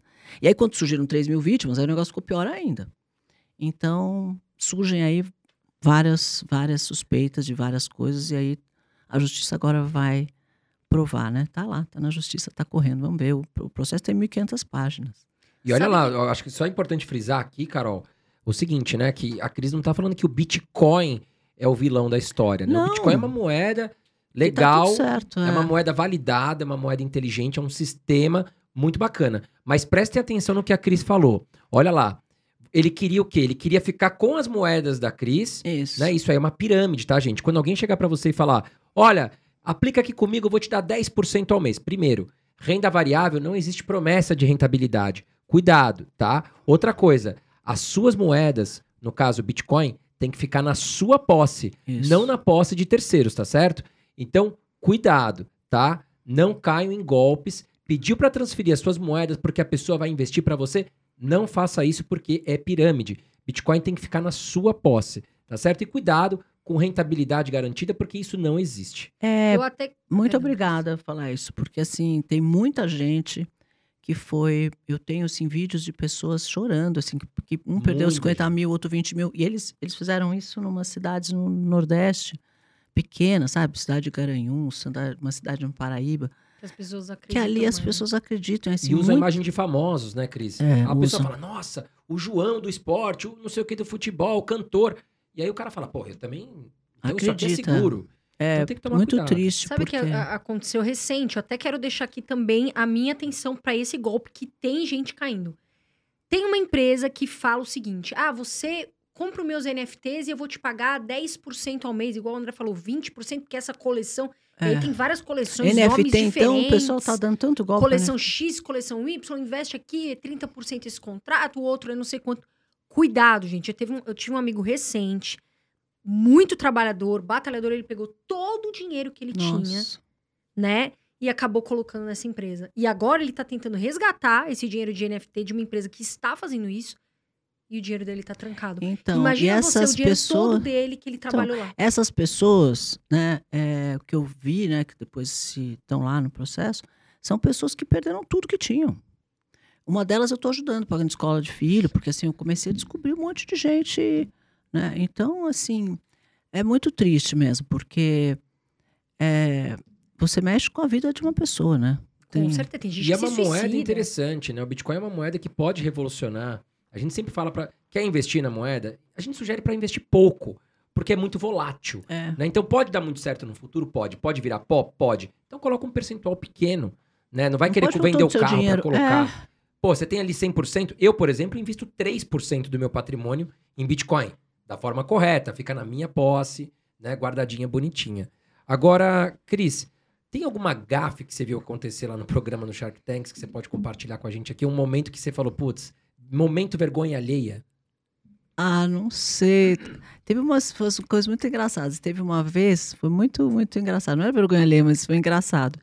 Logo que o, o Semenzato entrou, primeira, primeira temporada dele, e aí o Shark Tank faz um, um, Sempre tem um comediante que vai lá fazer um quadro fingindo que ele é empreendedor, com uma coisa que não faz o menor sentido. E a, e a gente brinca e tal, e é uma coisa meio de entretenimento mesmo, engraçado. Então tem um desse por ano, pelo menos tinha, hoje eu não sei. Aí o primeiro ano foi o, o Danilo Gentili que levou um guarda-guarda-chuva. Então era um guarda-chuva em cima de outro, em cima de outro, três guarda-chuvas. E era um guarda-chuva que proteger o guarda-chuva para o guarda-chuva não molhar, que faz todo sentido. Por que, que você não tem um guarda-chuva guarda, guarda para proteger o guarda-chuva para não molhar? Aí depois, para não molhar o segundo, tem um terceiro, que protege o segundo e protege o primeiro. Era uma coisa super engraçada. Bom, e foi o Maurício Meirelles dessa vez. E aí, na segunda vez, quando estava lá o, o Semenzato, apareceu um sujeito que ninguém, na verdade, conhecia. Acho que depois a Camila começou a entender que conhecia, talvez. Mas assim, no começo ninguém reconheceu o cara. Ele surgiu com um negócio que era rodízio de pizza, de moto. Então, ele fazia, ele andava nos prédios com a moto, e o prédio punha a luz verde ou vermelha na frente do prédio se queria um pedaço de pizza ou não. E ele ia parando e fazendo rodízio de pizza de moto. E aí o prédio dizia, ó, quero pizza. Ele deixava lá um pedaço, ia para outro prédio tal, essa história. Aí ele falou que o negócio era tão legal que ele resolveu verticalizar, então ele começou a fazer as lâmpadas verde e vermelha para os prédios comprarem. Aí ele resolveu fazer um negócio de moto para os caras terem. Fazia o menor sentido o negócio. E aí, eu, como era um negócio tão esdrúxulo, que eu comecei a perceber que aquilo lá não fazia sentido, mas eu já estava lá um certo tempo. Aí eu olhei pro. Aí o semizato começou a ficar irritado literalmente irritado, porque a gente fica bastante cansado. É uma, às vezes tem muita gravação de muito seguido, assim. E aquele cara fazendo umas coisas que não faziam o menor sentido, com, com valuation que fazia sentido, com preço que fazia. Nada fazia sentido. E não fazia mesmo, porque era justamente uma gozação. E ele começou a ficar irritado. E começou. E aí a gente caiu na, na brincadeira e começou a fazer perguntas. Mas quanto seria o preço dessa lâmpada? E aí instala a lâmpada como exatamente? Em que lugar da fachada do prédio para que o motoboy possa ver a lâmpada está verde acesa ou vermelha? E o João falava assim: não, eu quero saber também que tipo de cilindrada é a moto, sei lá. E o, o semizato olhava e falava assim: o que tá, aconteceu com você? Vocês bateram a cabeça? Isso faz o menor sentido. E aí a gente percebeu que ele não tinha reconhecido o cara. E a gente começou a brincar mais. Pra, porque ele, quanto mais a gente brincava e perguntava de forma muito séria, mas essa pizza, de que sabores você tem a pizza exatamente? E ele, gente, que vocês estão interessados no sabor da pizza? Vocês, estão... vocês não têm mais o que fazer? E o cara foi ficando irritado cada vez mais, o, o semizato, e ele foi até o fim sem entender. E aí, no final, eu comprei o negócio do cara, eu com mais alguém, não me lembro mais. Mas foi, olha, precisa assistir esse episódio um dia, porque vocês vão chorar de dar risada. procurar no YouTube. É, esse é muito engraçado. Esse o do, do, do Gentili, do guarda-guarda-chuva, é ótimo. E aí, nós, ele, a gente acabou fechando o negócio com o cara né? Não me lembro mais. Eu lembro que era eu mais alguém, fechamos o negócio com o cara e tal. E a hora que acabou, o seminário falou: olha, vocês me desculpem, mas eu não estou entendendo como que vocês fecharam um negócio desse, que não faz o menor sentido. Eu acho que vocês bateram a cabeça, estão muito cansados mesmo, porque não sei o que. Aí nós falamos, exato, era piada. Como piada? Você é calouro, falando para ele. Aí nós demos tanta risada, ele ria. ele é, boa. ele, o Semizato, é o cara mais legal que tem, assim. Ele é um cara muito legal. Aliás, Semizato, ele, estamos te esperando aqui. Ele tem que vir, gente, também. porque ele canta sertanejo, quando ele vier, faz ele cantar. Porque ele canta sertanejo muito, muito, muito bem, muito bom, muito engraçado. Ô, Cris, em relação a, a, Mudando um pouco de assunto, em relação ao momento que a gente vê política, tudo isso, né, que faz parte da economia. Existiu uma frase, a gente perguntou até pro Caíto Maia aqui. Seguinte frase: bilionários não deviam existir. O que, que você tem para falar sobre isso? Gente, tem 7 mil bilionários no mundo para 7 bilhões de pessoas não faz efeito eles existirem ou não. O que falam isso é porque justamente a concentração de alguns mercados na mão de algumas pessoas, que é isso que eu venho te falando.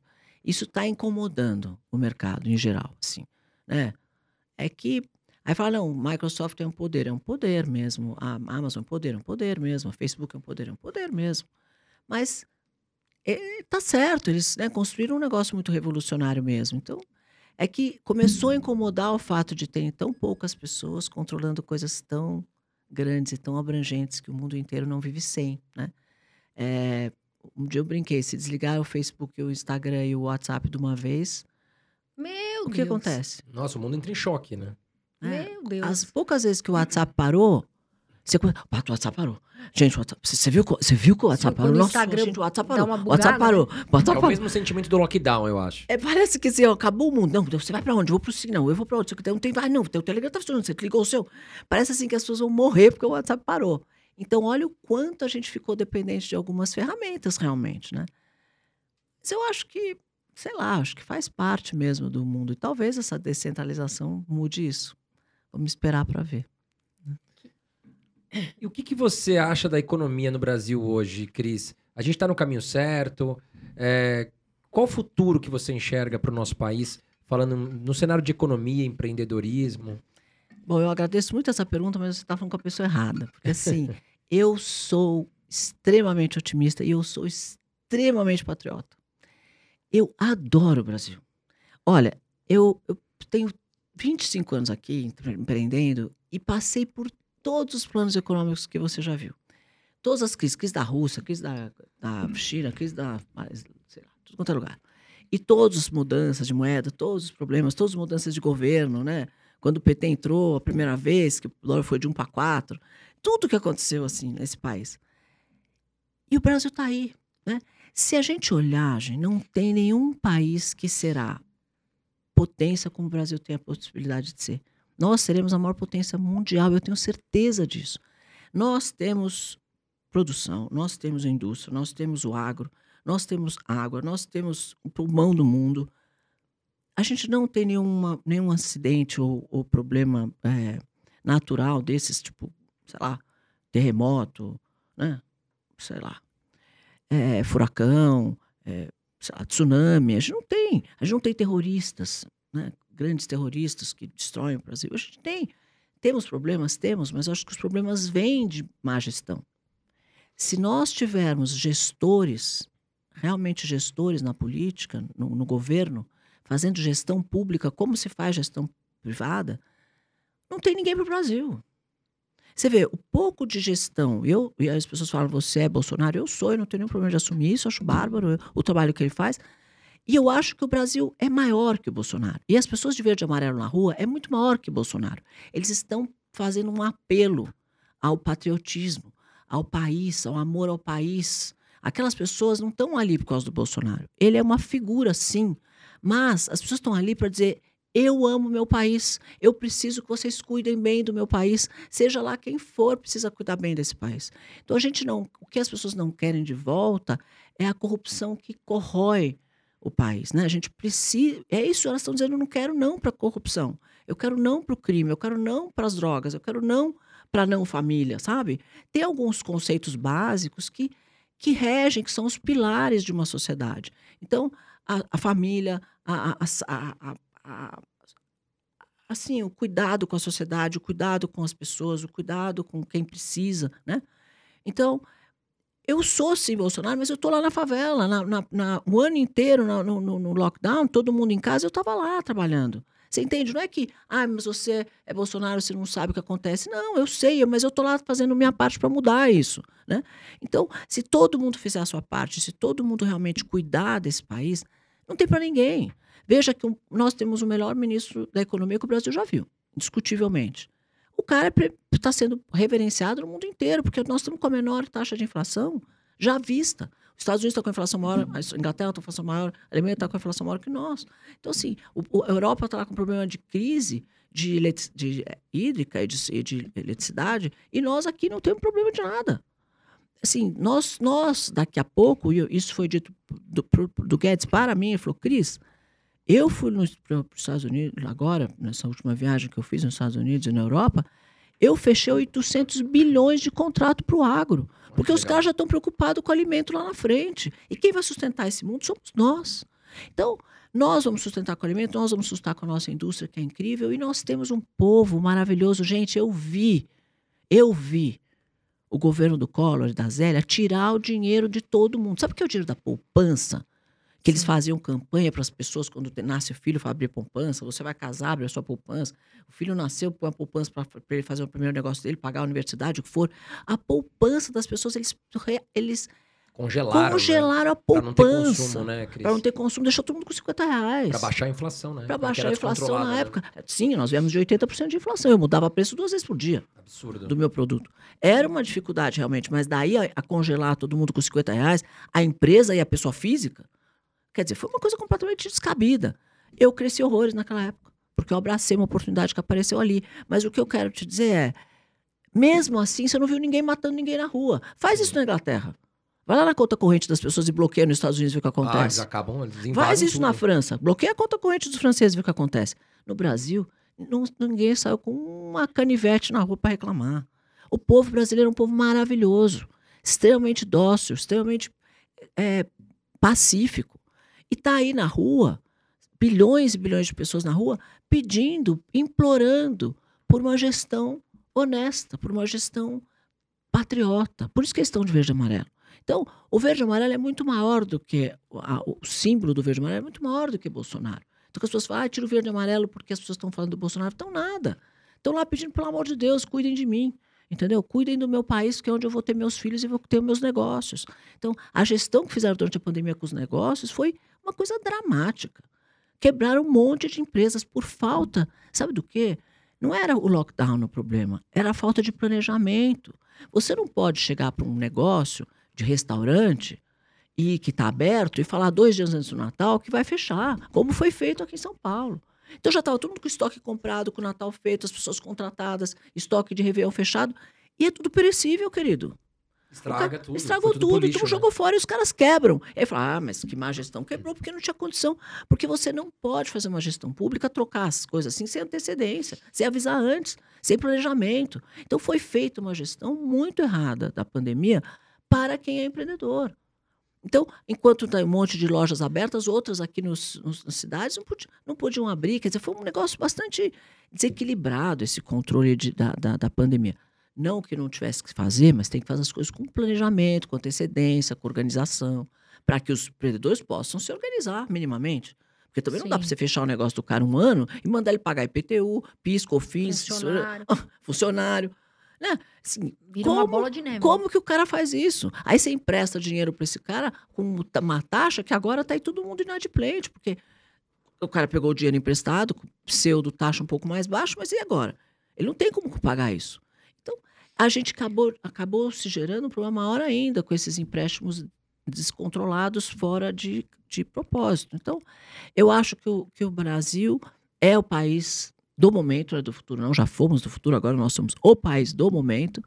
E se nós conseguirmos passar por essa fase e tivermos uma gestão pública eficiente, é, ninguém segura o Brasil. Eu E, as- e assim, só terminando, desculpa. Se a gente fizer isso agora e tivermos mais oito anos, imagina nós daqui a 12 anos o que vai ser o Brasil. Eu tô muito esperançoso que a gente vai. Eu até dei uma entrevista, e até te interrompi, desculpa. Imagina. Eu dei uma entrevista para um jornal de Portugal e eles perguntando sobre a questão da, da morte da rainha, sobre a questão da economia europeia, se o Brasil era o momento para investir agora. E eu falo, e eu falo isso, né? Enquanto a Europa está passando um momento muito difícil, porque lá eles estão com a inflação descontrolada, não só a Europa, mas os Estados Unidos também. Eles estão com um problema devido ao conflito Rússia e Ucrânia, falta de gás, tudo, os Energia. preços dos alimentos estão muito caros, energia elétrica. A inflação por lá, eles estão passando, eles estão sobrevoando um mar muito um, um mar, um mar, ó. Eles estão sobrevoando um ar muito turbulento. Enquanto o Brasil a gente já está pousando, a Hum. gente já passou dessa fase. Então, nesse momento, eu considero o Brasil mais atrativo para os investidores e a gente está com a situação mais controlada do que na Europa e nos Estados Unidos. E lá fora eles estão enxergando isso também. Sim, eu acho que o, pi- o problema é que, infelizmente, a mídia fez um desserviço para o Brasil é, e começou a falar mal do Brasil. Eu odeio gente que fala mal do seu próprio país. Né? Lavar roupa suja se lava em casa. Então, você está com problema, vamos resolver aqui dentro. E lá fora falar mal do Brasil, agrega para quem? A gente ganha o quê com isso? Fala para mim. Não Nada ganha nada. Então, por que, que eu quero é, o Economist falando mal do Brasil? Por que, que eu quero o Time falando mal do Brasil? Por que eu quero o New York Times falando mal do Brasil? Para quê? O que, que a gente ganha com isso? Então, a gente tem tanta coisa legal que a gente precisa se orgulhar do país que nós vivemos, das- do povo que está aqui, do que a gente faz. E a gente não quer ser Venezuela, Argentina, Chile, está aí. Entendeu? A América Latina inteira está derrubada, com, vivendo um problema. É, se o Brasil, infelizmente, cair na mão da esquerda, nós teremos um continente inteiro na mão da esquerda. E aí, o que vai ser do, do mundo, não, do- desse, desse continente, eu realmente não sei. Agora Porque vai ficando difícil para ter onde, pra onde fugir, né? Você fala, tá bom, não quero mais, vou fugir para onde? Não tem nem para onde fugir. Sabe que você me lembrou uma, uma cena? Eu também, eu sou muito patriota, eu amo o Brasil. Eu sempre uso, né? Vou ao Brasil porque eu amo o Brasil e amo os brasileiros. E aí eu tava numa loja em Miami e eu escutei, né, um casal falando muito mal do Brasil Ai, pro vendedor. E aí eu fico brava. Eu, eu virei e falei assim: não, esse não é o Brasil que a gente conhece. Eu não gosto, para de falar mal do Brasil lá fora. É isso que eu quero falar. A gente tem um povo incrível, a gente tem, Tem. um país incrível. O Brasil é um, é um país gigantesco. Eu acredito muito no país e nos, nos brasileiros. Então, eu não gosto que falem mal do Brasil também. Às vezes eu tô lá, escuto, tem gente que concorda. Não, é verdade, o Brasil tá total. Não, o Brasil é um país ótimo. É, Eu acho que o problema do Brasil é Entendeu? realmente a corrupção e a criminalidade. Porque sim. eu até queria te fazer uma última pergunta antes da gente ir pro nosso quadro ping-pong. é, que é o seguinte: o agro do Brasil é imbatível. sim. Né? O Brasil é uma fazenda a céu aberto. Isso é claro, né? A gente tem tecnologia de ponta. Agora, a questão da indústria, eu sinto que deixa a desejar, né? Mas não só no Brasil, eu acho que nos Estados Unidos, na Europa, enfim. Porque eu acho que o mundo ficou muito dependente dos países asiáticos, né? Até Taiwan, por exemplo, mais de 50% dos eh, microchips semicondutores são fabricados lá, em uma ilha, né? Que, que é próximo da China ali. E, e durante a pandemia, eu tenho essa sensação de que o, o mundo ficou muito dependente de China, Taiwan, enfim, né? É, até a Nike, até o Apolinário teve aqui, ele, ele comentou que muitos produtos dele são fabricados na China. A Nike manda tudo para a China. Mas, meu amigo, o problema é a legislação. É isso que eu queria te perguntar. O porquê que a gente tem esse desequilíbrio Por- no agro para a indústria? Então, porque o que acontece? É, a indústria, para ela se modernizar, ela depende da inovação. Para proteger a inovação, tem duas coisas: registro de marca, registro de patente é, e autorização de uso das novas tecnologias, novos produtos, novos ingredientes, etc. Nós temos uma barreira da Anvisa grave quando são, a gente fala de produtos. Tem, por exemplo, nós estamos tentando liberando Q- Q10 no Brasil, os Estados já está no QH. A gente está sempre muitos anos atrás, porque a Anvisa tem tantos projetos para aprovar, e tantos no, novos pro- produtos, embalagens, etc., e tecnologias para aprovar, que ela demora muito. Então, às vezes, você. Até você conseguir ter um ingrediente inovador, demora 10 anos. Então, a gente está sempre atrás. Então, a indústria não, não consegue vender mais, porque, às vezes, a, a legislação segura. Registro de patente, por exemplo. No Brasil, uma patente demora 10 anos para ser liberada. Quando saiu a patente do telefone Nokia, o telefone Nokia não existia mais. Porque já estava lá no iPhone. Você entende? Então não dá para você. Porque, pensa bem, um empreendedor, ele desenvolve uma marca, uma tecnologia, um negócio, ele faz uma patente. Ele não pode vender enquanto a patente não está aprovada, certo? Ele vai esperar 10 anos. É, não dá. Aí quando ele lança antes, já vem um cara e copia. Né? Então, por exemplo, eu, eu lancei a categoria dos alimentos com, co- com colágeno no mundo. Nós somos, eu fui a criadora da categoria dos alimentos com colágeno, que chama Aliméticos. Então, o primeiro colágeno em pó que surgiu foi o Beauty Drink em 2009. Nós estamos em 2022. Muito bem. Em do- eu, eu tenho marca registrada, tenho tudo registrado. Em 2015, começa- começaram umas multinacionais a copiar alguma, os meus produtos e copiar as marcas. Eu tenho uma briga na justiça que está rolando há sete anos para discutir propriedade de marca. Quer dizer, se eu for na sua casa, entrar na sua casa e querer morar lá, você vai deixar? Você Não. vai falar, não, Cristina, eu tenho um registro. Não, você pode. você pode. Eu tenho um registro aqui na minha casa. Essa casa é minha, porque eu tenho registro. Olha aqui, tá vendo? Tá registrada a minha casa, no meu nome. Se eu for pegar o teu carro, também não. Tá Vou pegar teu filho, levar embora, falar, não, filho é meu, tá registrado, certidão de nascimento tá no meu nome. Eu tenho uma marca que tá registrada em meu nome e tem um cara usando. Desde 2015, e eu tô ainda na justiça discutindo que essa marca não pode ser. São duas multinacionais grandes usando. Então é difícil porque existe muito pouca proteção de marca, demora muito as patentes e demoram muito para você poder usar as novas tecnologias no mundo. O processo é lento demais, né? Então, isso vai deixando a indústria do Brasil para trás. A hora que a gente tiver um um fast track, né? E olha, eu fui na época da Dilma. Que ano foi isso? Eu acho, sei lá. 2015. 2014, é. Eu fui convidada para ir para Nova York com alguns empresários, tive uma conversa com a Dilma e seis ministros. Não sei nem porque eles fizeram isso em Nova York, mas fizeram lá. Então tinha uma mesa em U, assim, só empresários, eu era a única mulher, inclusive. E aí ela foi perguntando de um em um qual era a demanda que, que, ela, que a gente gostaria que, que mudasse, porque ela tinha 10 bilhões para ser investido em inovação, ela queria muito que o país inovasse, e queria que saiba qual, qual que podia fazer para inovar. Quando chegou em mim, eu falei exatamente isso. Eu falei, eu adoraria que tivesse um fast track, né, um, uma- um caminho mais rápido para tecnologias que já são aprovadas e usadas no mundo inteiro. Ou, ou ingredientes que já são aprovados e usados no mundo inteiro. Você vê, a melatonina foi aprovada agora, recentemente. No Brasil já é usada nos Estados Unidos há bilênios. Vende em farmácia. né? Então, sabe assim, então tem coisas que a gente poderia ter um fast track, já é aprovado, já é usado na China, no Japão, nos Estados Unidos, né, na Europa e tal, Vamos aprovar isso um pouco mais rápido para que o Brasil possa competir em igualdade de condições. Porque enquanto a gente estiver atrás e a gente não puder usar os mesmos ingredientes, as mesmas armas que os caras estão usando, a indústria brasileira vai ficar para trás. Não porque a gente não tenha tecnologia suficiente ou porque a gente não tenha conhecimento suficiente. Aqui a legislação ainda está um pouco atrasada em relação à competitividade internacional mesmo. Então, acho que isso é um recado que eu dou sempre toda vez que eu posso. para que se estude uma forma de liberar as patentes com mais rapidez e as aprovações de novas marcas, embalagens e tecnologias, para que a gente possa competir em igualdade de condições. Legal, Cris. Vamos pro ping-pong, Carol? Vamos. Cris, a gente tem um quadro aqui que chama ping-pong. Então, por exemplo, eu pergunto para você. Exemplo, homem moreno ou loiro? Você tem que responder um dos, um dos dois sem... Tá bom, Sem- pestanejar. Isso, sem, sem fugir. Tá. É, vamos lá. Investir na bolsa ou empreender? Ah, eu empreender. Networking ou dinheiro? Networking. Talento ou disciplina? Hum, essa é difícil, hein? Uma não vive sem a outra, mas eu acho que primeiro o talento. Vender um produto ou prestar um serviço? Eu prefiro vender produto. Antifragilidade. Opa! Antifragilidade ou resiliência? Antifragilidade. Polishop ou Chili Beans? Nossa, que difícil. Os Nossa, dois essa são daí, bárbaros. ah, esse aí o... Eu vou arrumar um problema Eu com um ou com o outro. aqui, porque- Eu gosto dos dois, Chili Beans com Polishop. Chili Beans vendendo dentro da Polishop, que tal? Eu não vou fazer essas perguntas aqui que vai dar briga. É, Empreender no Brasil ou no exterior? Sempre no Brasil.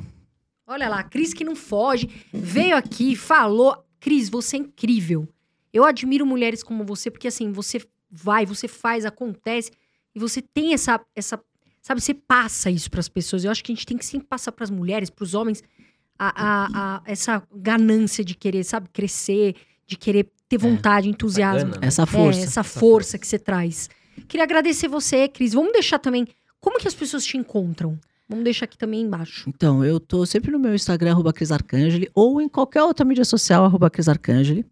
E se você permitir, vocês permitirem, eu vou falar do meu curso, que eu gostaria muito que as Claro, pessoas fala. fossem. Então, gente, ó, é, o Centúrio é um, é um evento anual que eu faço. Vai acontecer agora dia 24 e 25 de setembro, aqui em São Paulo, que vai falar sobre futurismo, futurismo aplicado, sobre inovação cruzada, sobre tendências, sobre mídias sociais, sobre inovação, sobre estratégia. Só Que- tem. Eu vi lá, né? Só Só, tem tem, fera. gente fera, É. fera Onde mesmo. encontra é, o, o- Tá no meu, no- na, na bio do meu Instagram, arroba Cris Arcangeli, tá lá, você entra para conhecer o evento, porque tá lá o Fábio do Google, presidente CEO do Google, o Thiago Negro, o Joel Jota, o Candreva, que é futurista, a Teca, que é a, a presidente eh, do Rural, da Sociedade Rural Brasileira, vai estar o Álvaro eh, Chocair, que é o presidente da Link, que é a universidade mais incrível que o Brasil já viu, de empreendedorismo, inclusive. E vai ter tanta gente legal, gente. Eu tenho até medo de esquecer algumas pessoas, mas são 15 pessoas incríveis. É, ah, o Marco Cesarino da Embraer X. Nossa, um monte de gente. E, e vamos falar sobre o futuro mesmo. Cada um vai falar um pouco sobre como. Ah, o Leonardo Castelo, que é o maior franqueador do Brasil.